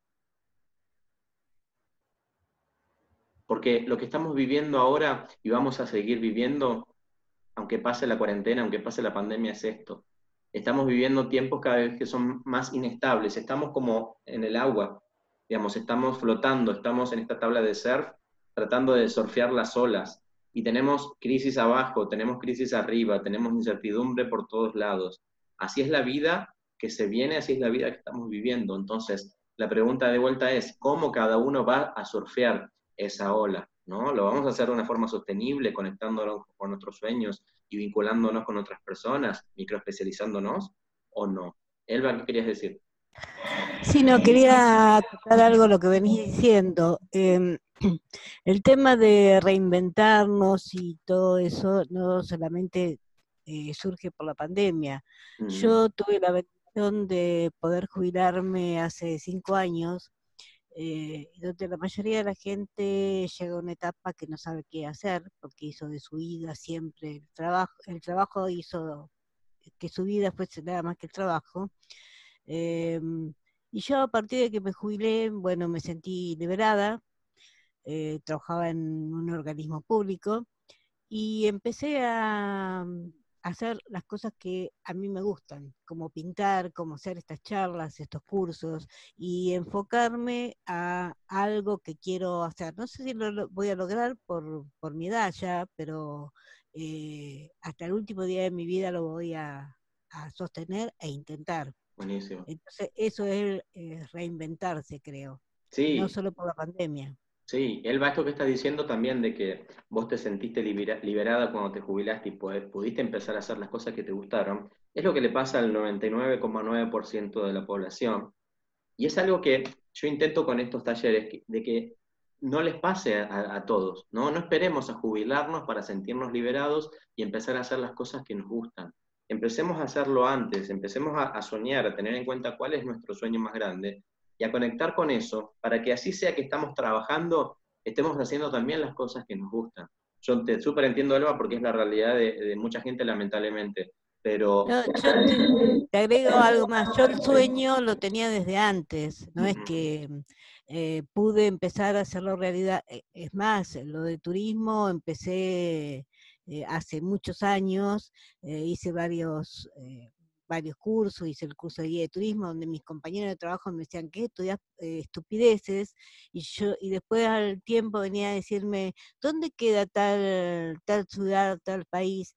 Y digo, como si yo estudiaba estupideces. Claro. Eh, eh, o sea que empecé antes, lo que pasa es que por la estructura del organismo donde yo trabajaba, bueno, no me dejaba tiempo como para como para poder hacer las cosas eh, totalmente como yo quería. con Pero yo empecé, con mi sueño empecé antes. Mi libertad eh, me refería a ahora poder hacerlo nada más. Bien. Les, les dejo, les hago esta pregunta. ¿Quiénes van a estar económicamente más estables para hacer turismo cuando pase la pandemia, cuando se, se termine con la cuarentena? ¿Qué es lo que piensan? ¿Qué me pueden decir? ¿Quiénes van a estar en mejores condiciones económicas para poder viajar, para hacer turismo? A ver, Merlina, Marlina, perdón. Eh, estarán económicamente estables los que durante toda esta pandemia han estado generando dinero. Los que no han estado generando dinero, pues no tendrán disponible para viajar y hacer turismo. Bien. Aunque sí, se puede hacer turismo nacional porque cuesta menos y te queda cerca alrededor de tu entorno. Bien. Luisa, ¿habías levantado la mano? Sí, eh, pues complementando lo que dice Marlina, sí, las personas que no dejaron de trabajar durante esta cuarentena, como los funcionarios del, del gobierno, eh, algunos medios de comunicación, eh, los que proveen de alimentos, es decir, los supermercados, los empleados de tiendas, de abarrotes y todo esto. Más que todas esas, esas personas van a tener mayor facilidad de poder desplazarse en materia de turismo.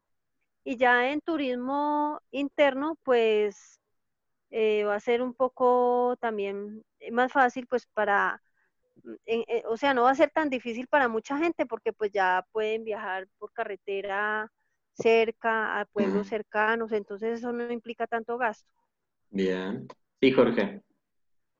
Eh, estoy de acuerdo en parte y, no coincido en otra gran parte, porque en realidad le han puesto el tópico a, eh, a la economía hegemónica y a la economía de la gente que tiene posibilidades de dinero, al que ha acumulado riquezas a través y, con la desgracia ajena, que es la pandemia. Yo creo que este, tenemos que darnos una oportunidad más amplia, porque hay mucha gente que tiene pequeños sueños y el turismo, el viajar, el trasladarse, el conocer gente, lugares y eh, experiencias distintas, eh, va a tener eh, un deseo profundo, cuando tengas seguridad, que fue uno de los temas que hablamos en el curso anterior, la seguridad máxima, diríamos, posible, ¿no? Y entonces vamos a encontrar en lo regional, en lo acercado, en lo cercano, lo han comentado, sí, también, por supuesto, eh, evidentemente no tiene que ser solamente las clases altas, porque hay una, un deseo, una necesidad imperiosa de aquellos que estamos en una situación de, de, este confinamiento, yo llamaría, eh, mm, este, lógicamente obligatorio, como se está tratando de cumplir en Argentina con bastante éxito, eh, para mantener la vida, porque si no, ¿a quién le vamos a comprar y a quién le vamos a vender si estamos muertos?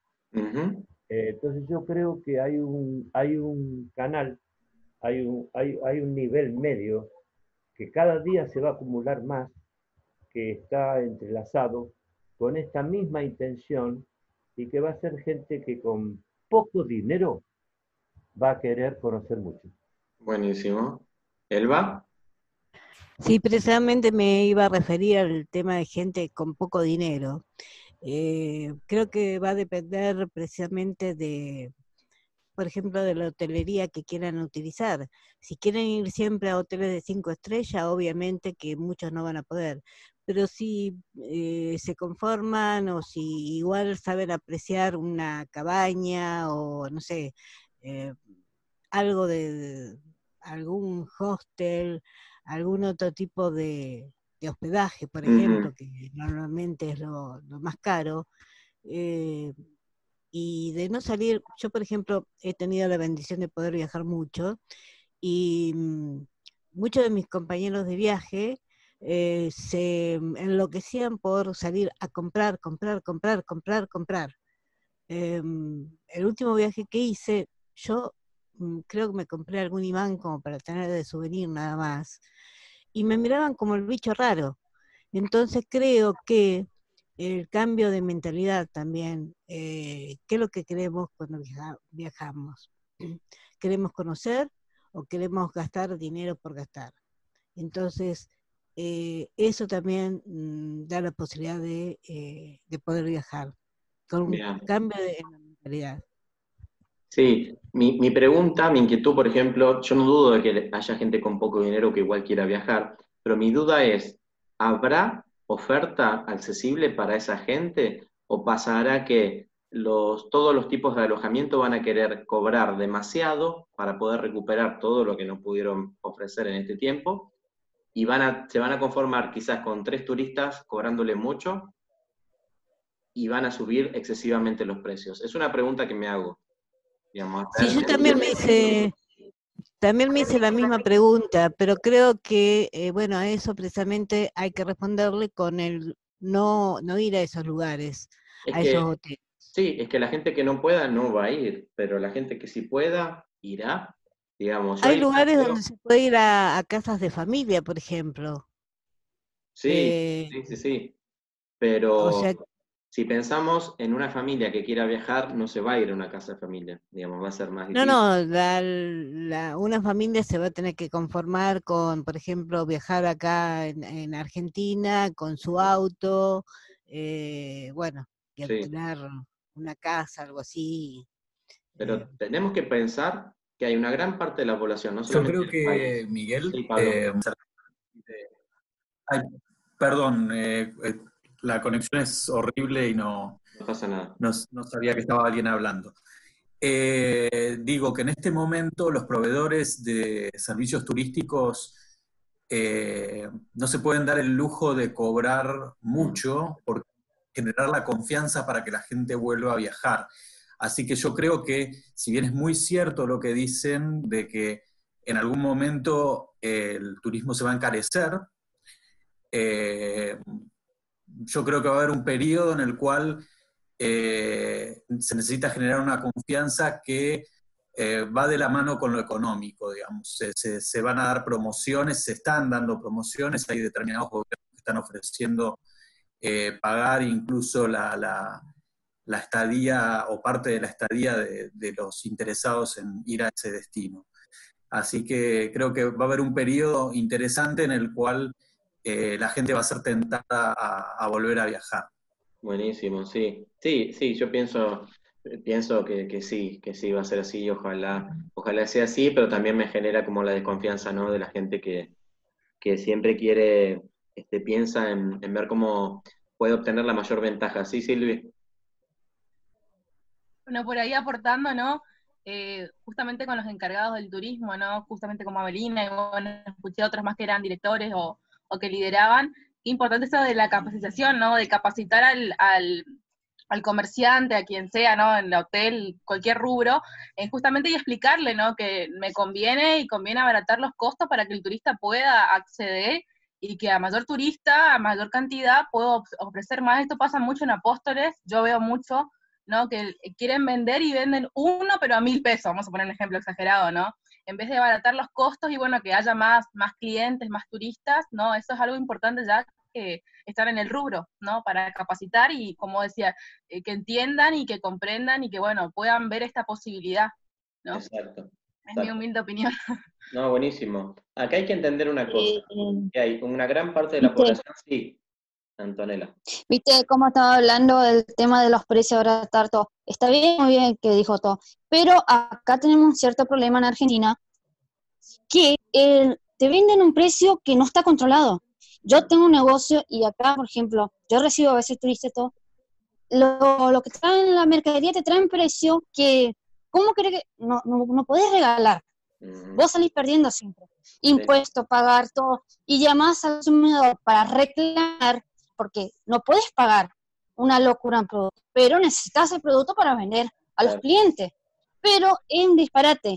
Eso, ese motivo, a veces en turismo, todo, no sé cómo solucionar. A veces voy a llamar, viste que hay número de consumidores, todo para reclamar, pero no, no te dan solución. Sí. Y lamentablemente en Argentina pasa muchas veces en varios lugares que llega la temporada alta, entonces elevan los precios y, encima hay dos precios, un precio para el turista y un precio para el que vive en el lugar. Digamos, al turista tratan de arrancarle la cabeza cobrándole el doble o más, lo cual es algo deshonesto y lo cual habla de la falta de control también por parte del gobierno, que es lo que Antonella está hablando. Acá tenemos que tener en cuenta que hay una gran parte de la población que está teniendo cero ingresos. Digamos que hoy no solamente tiene ingresos, sino que tiene deudas, pero hasta los cielos, digamos. Es, gente que no está recibiendo ningún tipo de, este, de ingreso económico eso va a hacer que haya gente que no va a poder viajar, no solo en la temporada actual, porque tampoco se va a poder viajar, sino que en la temporada de verano para nosotros o de invierno en otros países, este, de enero, febrero, marzo. Realmente hay gente que, a la que le va a costar mucho restablecer o poner al día su, economía. Entonces, tenemos una gran parte de la población que no va a poder viajar, cero viaje, porque va a tener cero dinero. Después, como ustedes decían, hay gente que estuvo trabajando durante la cuarentena esa gente va a poder viajar, va a tener, digamos, su, dinero para hacerlo. Después tenemos las clases altas, que son estas personas que en realidad no vieron afectada su economía ni ahora, ni nunca la ven afectada, porque ya tienen ese dinero este, en, sus, en sus cuentas de banco. Entonces esa gente, esa gente no ve afectada nunca su economía, esa gente va a seguir viajando. Los jubilados los jubilados, yo creo que en la, gran mayoría de los países del mundo, creo que en todos, siguieron cobrando su jubilación, a veces con más, con menos beneficios, pero lo siguieron haciendo. Perdonen. Esos jubilados que además ya viajaban, van a querer seguir viajando, digamos. Ahí tenemos un público muy interesante. Y luego los empleados de gobierno, que, en la mayoría de los países siguieron cobrando su salario y en muchos casos no, no estuvieron trabajando o, trabajando menos. Puse entre paréntesis hasta cierto punto porque, por ejemplo, no sé si sabían que el Ministerio de Turismo en Bolivia fue cerrado. Entonces, esa, ese ministerio no está trabajando, hay gente que no está trabajando, hay gente que no está cobrando su salario, porque justamente lo que querían era ahorrarse dinero. Entonces, en, en diferentes países del mundo, Mm, lamentablemente no todos los empleados de gobierno pudieron seguir cobrando su salario, pero en la mayoría de los casos, sobre todo si hacemos referencia a los, profesores y maestros que pertenecen al, gobierno, como siguieron dando las clases de forma virtual, también siguieron cobrando cada uno sus salarios. ¿Qué tendremos que, que asegurarle nosotros a estas personas? Esto ya, como dijo Jorge, algunas estas cositas las vimos en el anterior taller y yo cada vez que doy una charla o, conferencia o entrevista las, las pongo en, este, en evidencia, ¿no? A estos turistas les vamos a tener que ofrecer, por supuesto, eh, cierta calidad de higiene, limpieza, distanciamiento social, ¿no? La pregunta es, ¿nuestro destino turístico, nuestra empresa va a poder brindar eso? Porque si no lo vamos a poder brindar, vamos a estar bastante limitados. Otra cuestión que la mencionaba Jorge, lo de la seguridad. Están aumentando los niveles de pobreza en el mundo, lamentablemente, en, todo el mundo, en Estados Unidos, en España, en, los países del primer mundo también está pasando. Eh, se ve como la gente que tenía un trabajo estable, que era de clase media, hoy tiene que ir a hacer una fila para, poder recibir un plato de comida. Em, no, estoy, no quiero decir, porque estaría mal decir que porque aumenten los niveles de pobreza, eso da que aumentan los niveles de inseguridad, porque ser pobre no es ser delincuente. Este, pero ¿qué va a pasar? Es mi pregunta con el que ya delinquía antes de la pandemia, que hoy no lo puede hacer tanto porque están, está todo más controlado, porque no hay tanta gente en la calle. ¿Qué es lo que va a hacer? Apenas se levante la cuarentena, el que antes robaba, ¿qué va a hacer? Va, va, a salir a robar otra vez. No va a salir a buscar trabajo, porque además no va a haber trabajo. Entonces, lamentablemente, los niveles de inseguridad sí van a aumentar. Pero son beneficiados aquellos destinos que pueden ofrecer esta seguridad física y emocional. Aquellas empresas que también la pueden ofrecer, que se la pueden garantizar al turista, van a ser beneficiados, van a tener mayor ventaja en lo que se viene, en el turismo que se viene. Precios accesibles, ¿no? Que lo debatíamos recién. Tenemos al grupo, a la clase alta, al de poder adquisitivo alto, que va a pagar lo que sea, que ya lo pagaba, a ese público lo tenemos.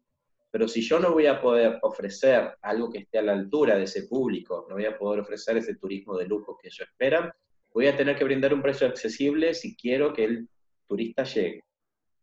Sostenibilidad, ya lo hablábamos también, digamos, la sostenibilidad, yo creo que es algo en lo que cada vez más se está poniendo el ojo, el turista es cada vez más consciente de esta sostenibilidad, hablábamos al principio de todo, de esta nueva era de, de más espiritualismo en la que estamos entrando, lo que hace que uno conecte con el planeta Tierra, con el que uno se sienta más responsable de lo que pasa en el planeta Tierra.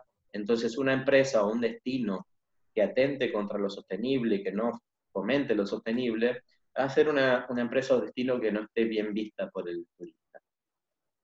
La comunicación real, esto ya lo dije varias veces, ¿no? Este, venimos de una comunicación idealizada, romántica, en la que queremos ofrecer las mejores vacaciones de su vida al turista, venderle el paraíso terrenal. El turista hoy sabe que eso no es así, que todos los destinos tienen cosas por mejorar, que todas las empresas pueden fallar, porque el turismo es crisis todo el tiempo, digamos, no le podemos garantizar al turista la perfección al 100%, no pasa, no pasa en la vida, no pasa en el turismo. Entonces, yo le tengo que ser honesto, ser real, hablarle este, de frente. Eh, por eso yo ahí digo que cada vez más los periodistas turísticos vamos a tener un lugar importante en lo que se viene, porque el periodista turístico que le hable de forma honesta, que, que realmente sea periodista, que lleve un discurso periodístico, un informe con cierta imparcialidad y equilibrio, va a lograr conectar con los turistas, no tanto lo publicitario, lo comercial. Eso ya el turista no lo cree, está desconfiando cada vez más. Y las facilidades digitales, ¿no? También eran las preguntas del inicio, ¿qué tanto estamos eh, que tanto habíamos empezado a conectar con este mundo digital ya antes de la cuarentena. No lo hicimos, empecemos a hacerlo ahora, ¿no? Este, ¿qué, presencia tiene mi empresa o mi destino turístico en Internet? Si no la tengo, este es el momento de empezar a, generar un sitio web, a armar todas las redes sociales que no tenga, a, hacer todo lo que tenga que hacer para que yo hoy empiece a ocupar un lugar importante en, Internet, en el buscador, en las redes sociales. Yo como persona, yo como empresa, yo como destino. Bien. Último, pues ya nos quedamos sin tiempo. ¿Cuáles creen ustedes que de estos tipos de, turismo, este, cuáles no se vieron afectados por la pandemia? ¿Cuáles serán los primeros en reactivarse? cuáles demorarán en reactivarse y cuáles serán los últimos en reactivarse. Si se animan ahora rápidamente en sus hojitas a, armar como un listado de, principio a fin, o colocando un cero para aquellos que no se vieron afectados, un, un uno para, para aquellos que van a ser los primeros en volver, un 2 para los que van a demorar o un 3 para los que van a ser el último. Digamos, cada uno como quiera en su hojita, les doy dos minutitos y después compartimos. Cualquier duda, si hay algún tipo de turismo que no conocen, me van preguntando, por supuesto.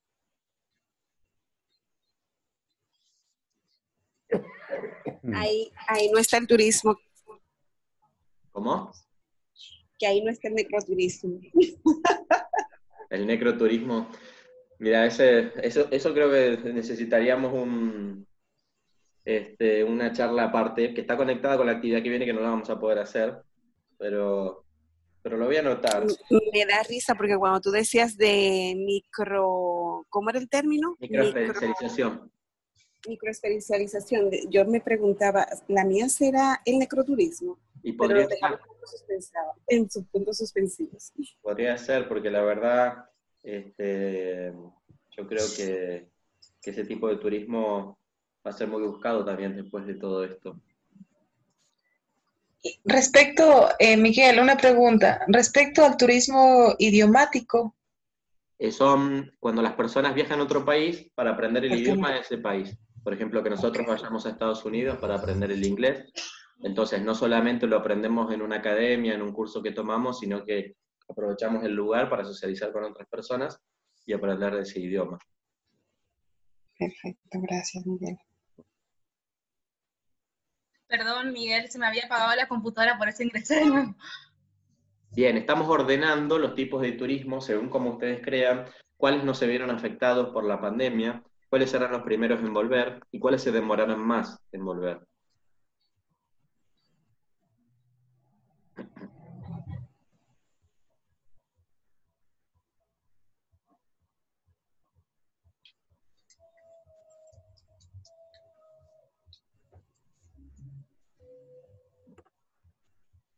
Eh, ¿A qué te referís cuando pusiste virtual?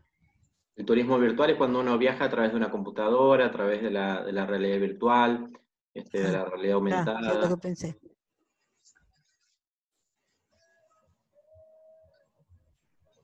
Bien, yo ahí les puse mi propuesta, lo que yo pienso.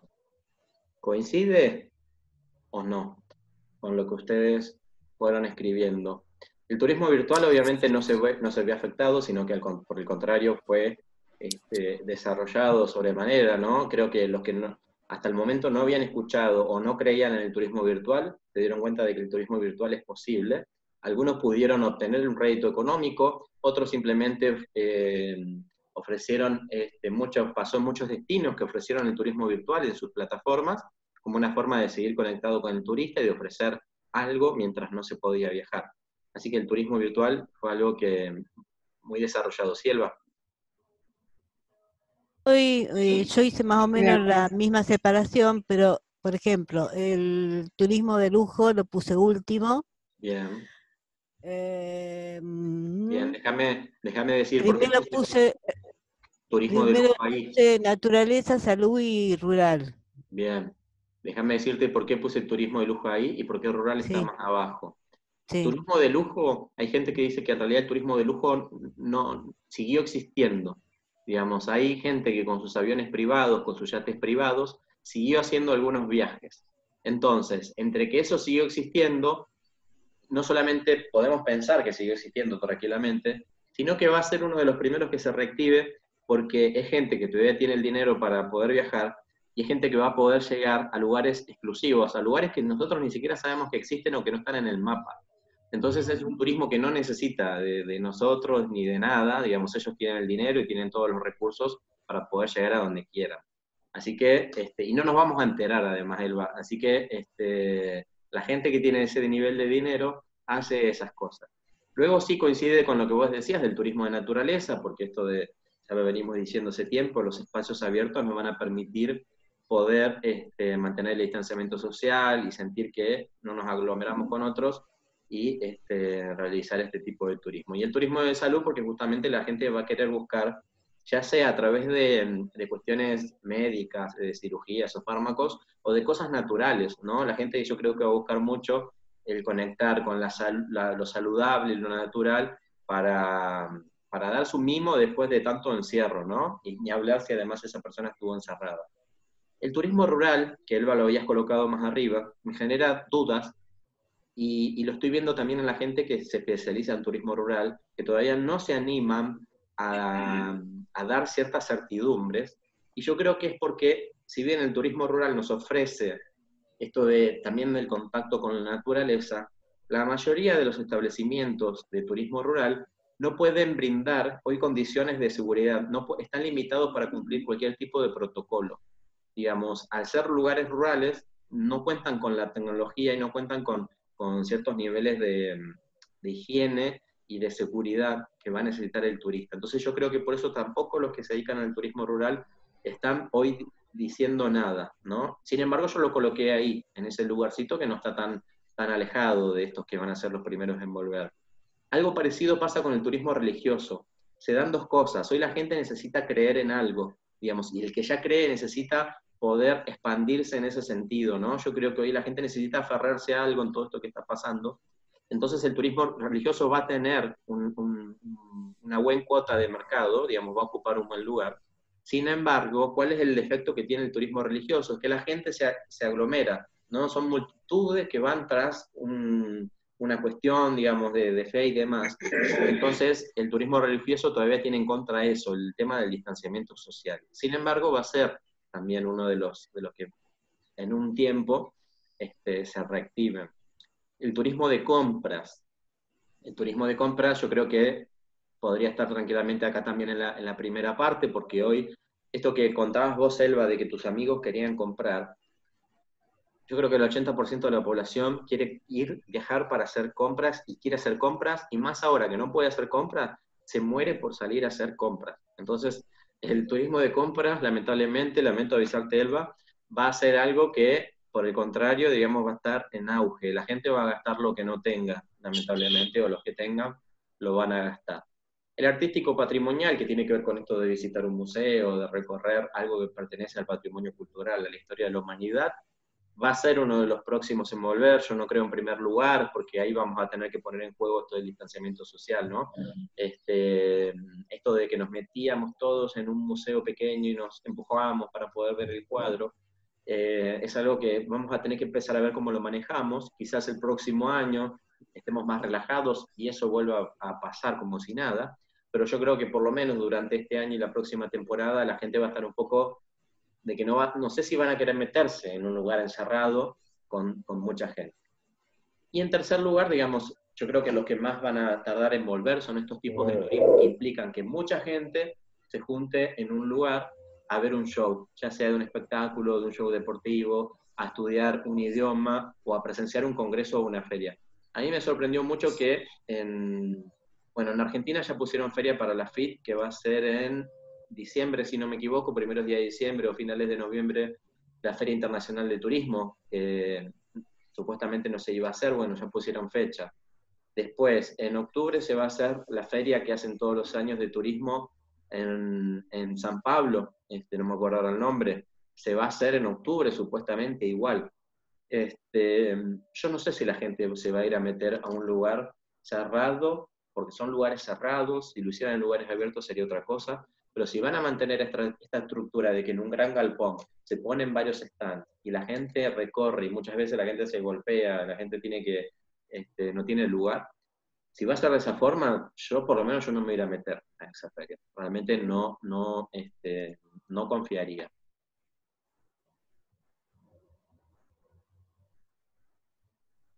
la última actividad queda pendiente, seguramente, no iba a hacer más talleres, pero con todo lo que Álvida quiere lo de la compasión, y voy a agregar lo último, así que bueno, no sé si Abelina lo va a querer hacer, hacer con nosotros, pero quizás en dos, tres semanas hagamos otro taller. Para despedirme, ¿cómo surgió ahora? ¿Qué, Abelina? ¿Quién hablaba? Fui yo, fui yo desde acá, desde Ecuador. Ah, Paola. sí, Súper buena, en verdad, todas las diapositivas. Lamentablemente tuve un problema de conexión que me tocó movilizarme a otro lado, pero sacando el máximo provecho. Ojalá nos pueda a lo mejor compartir las diapositivas, Miguel, para poderlas revisar y chequearlas nuevamente. Yo les voy a enviar la presentación y, el, y el video. Este, bien, gracias. nada, los dejo con esta pregunta de cómo cada uno está surfeando la ola, ¿no? Cómo cada uno está llevando adelante esta crisis y cómo espera poder salir adelante este, en lo que se viene luego de esta pandemia, esta cuarentena. Otra cosa, y empezamos con los sueños, y para, para terminar con lo de los sueños, cada vez que ustedes digan sus sueños, escriban sus sueños, o les hablen a otros sus sueños, o hablen consigo mismos, mencionen sus sueños en tiempo presente y como si estuvieran cumplidos. ¿sí? Eso, eso va a hacer que ese sueño se, se logre, se concrete más rápido, de mejor manera. ¿sí? Ya lo logré, eh, eh, ya lo estoy viviendo el sueño. Y después el sueño va a llegar. Van a ver, van a ver eso es, es, automático, es, es, algo mental, es así. Elba va a saber que también lo puedes lograr, que no importa los años que no queden de vida, digamos, es, algo que, que realmente si lo soñamos, lo deseamos mucho, cada uno de ustedes lo va a lograr, lo va a lograr. Después les voy, a, les voy a pasar por email y aquellos que quizás no se anotaron conmigo, después me pasan el email o Abelina los tiene. Este, les voy a enviar el enlace para que ustedes completen con sus datos para el certificado. Es importante que los datos los, completen bien porque si no después van a estar mal en el certificado. Simplemente el nombre completo de cada uno y la cédula. ¿Alguna duda hasta acá? Si no, les, o algún comentario, pero si no, yo les agradezco un montón. Este, y sean felices y sueñen y nos vemos en otro, en otro taller. Y bueno, gracias a Belina también siempre por el acompañamiento, por la, este, a la Dirección de Turismo de Apóstoles y a la Intendencia por, por apoyar también los talleres. Gracias a todos y un abrazo grande. Gracias, Miguel. Gracias, Miguel. Saludos cordiales a todos ustedes. Hasta luego. Felicidades, gracias, Miguel. Felicidades a todos y a todas. Gracias. Un gusto. muy bien. gusto en verlos. Quería. Felicidad, salud. Chao. Gracias por todo. Muchas gracias, muy lindo. Chao, chao. Gracias, me alegro. Gente de todos lados.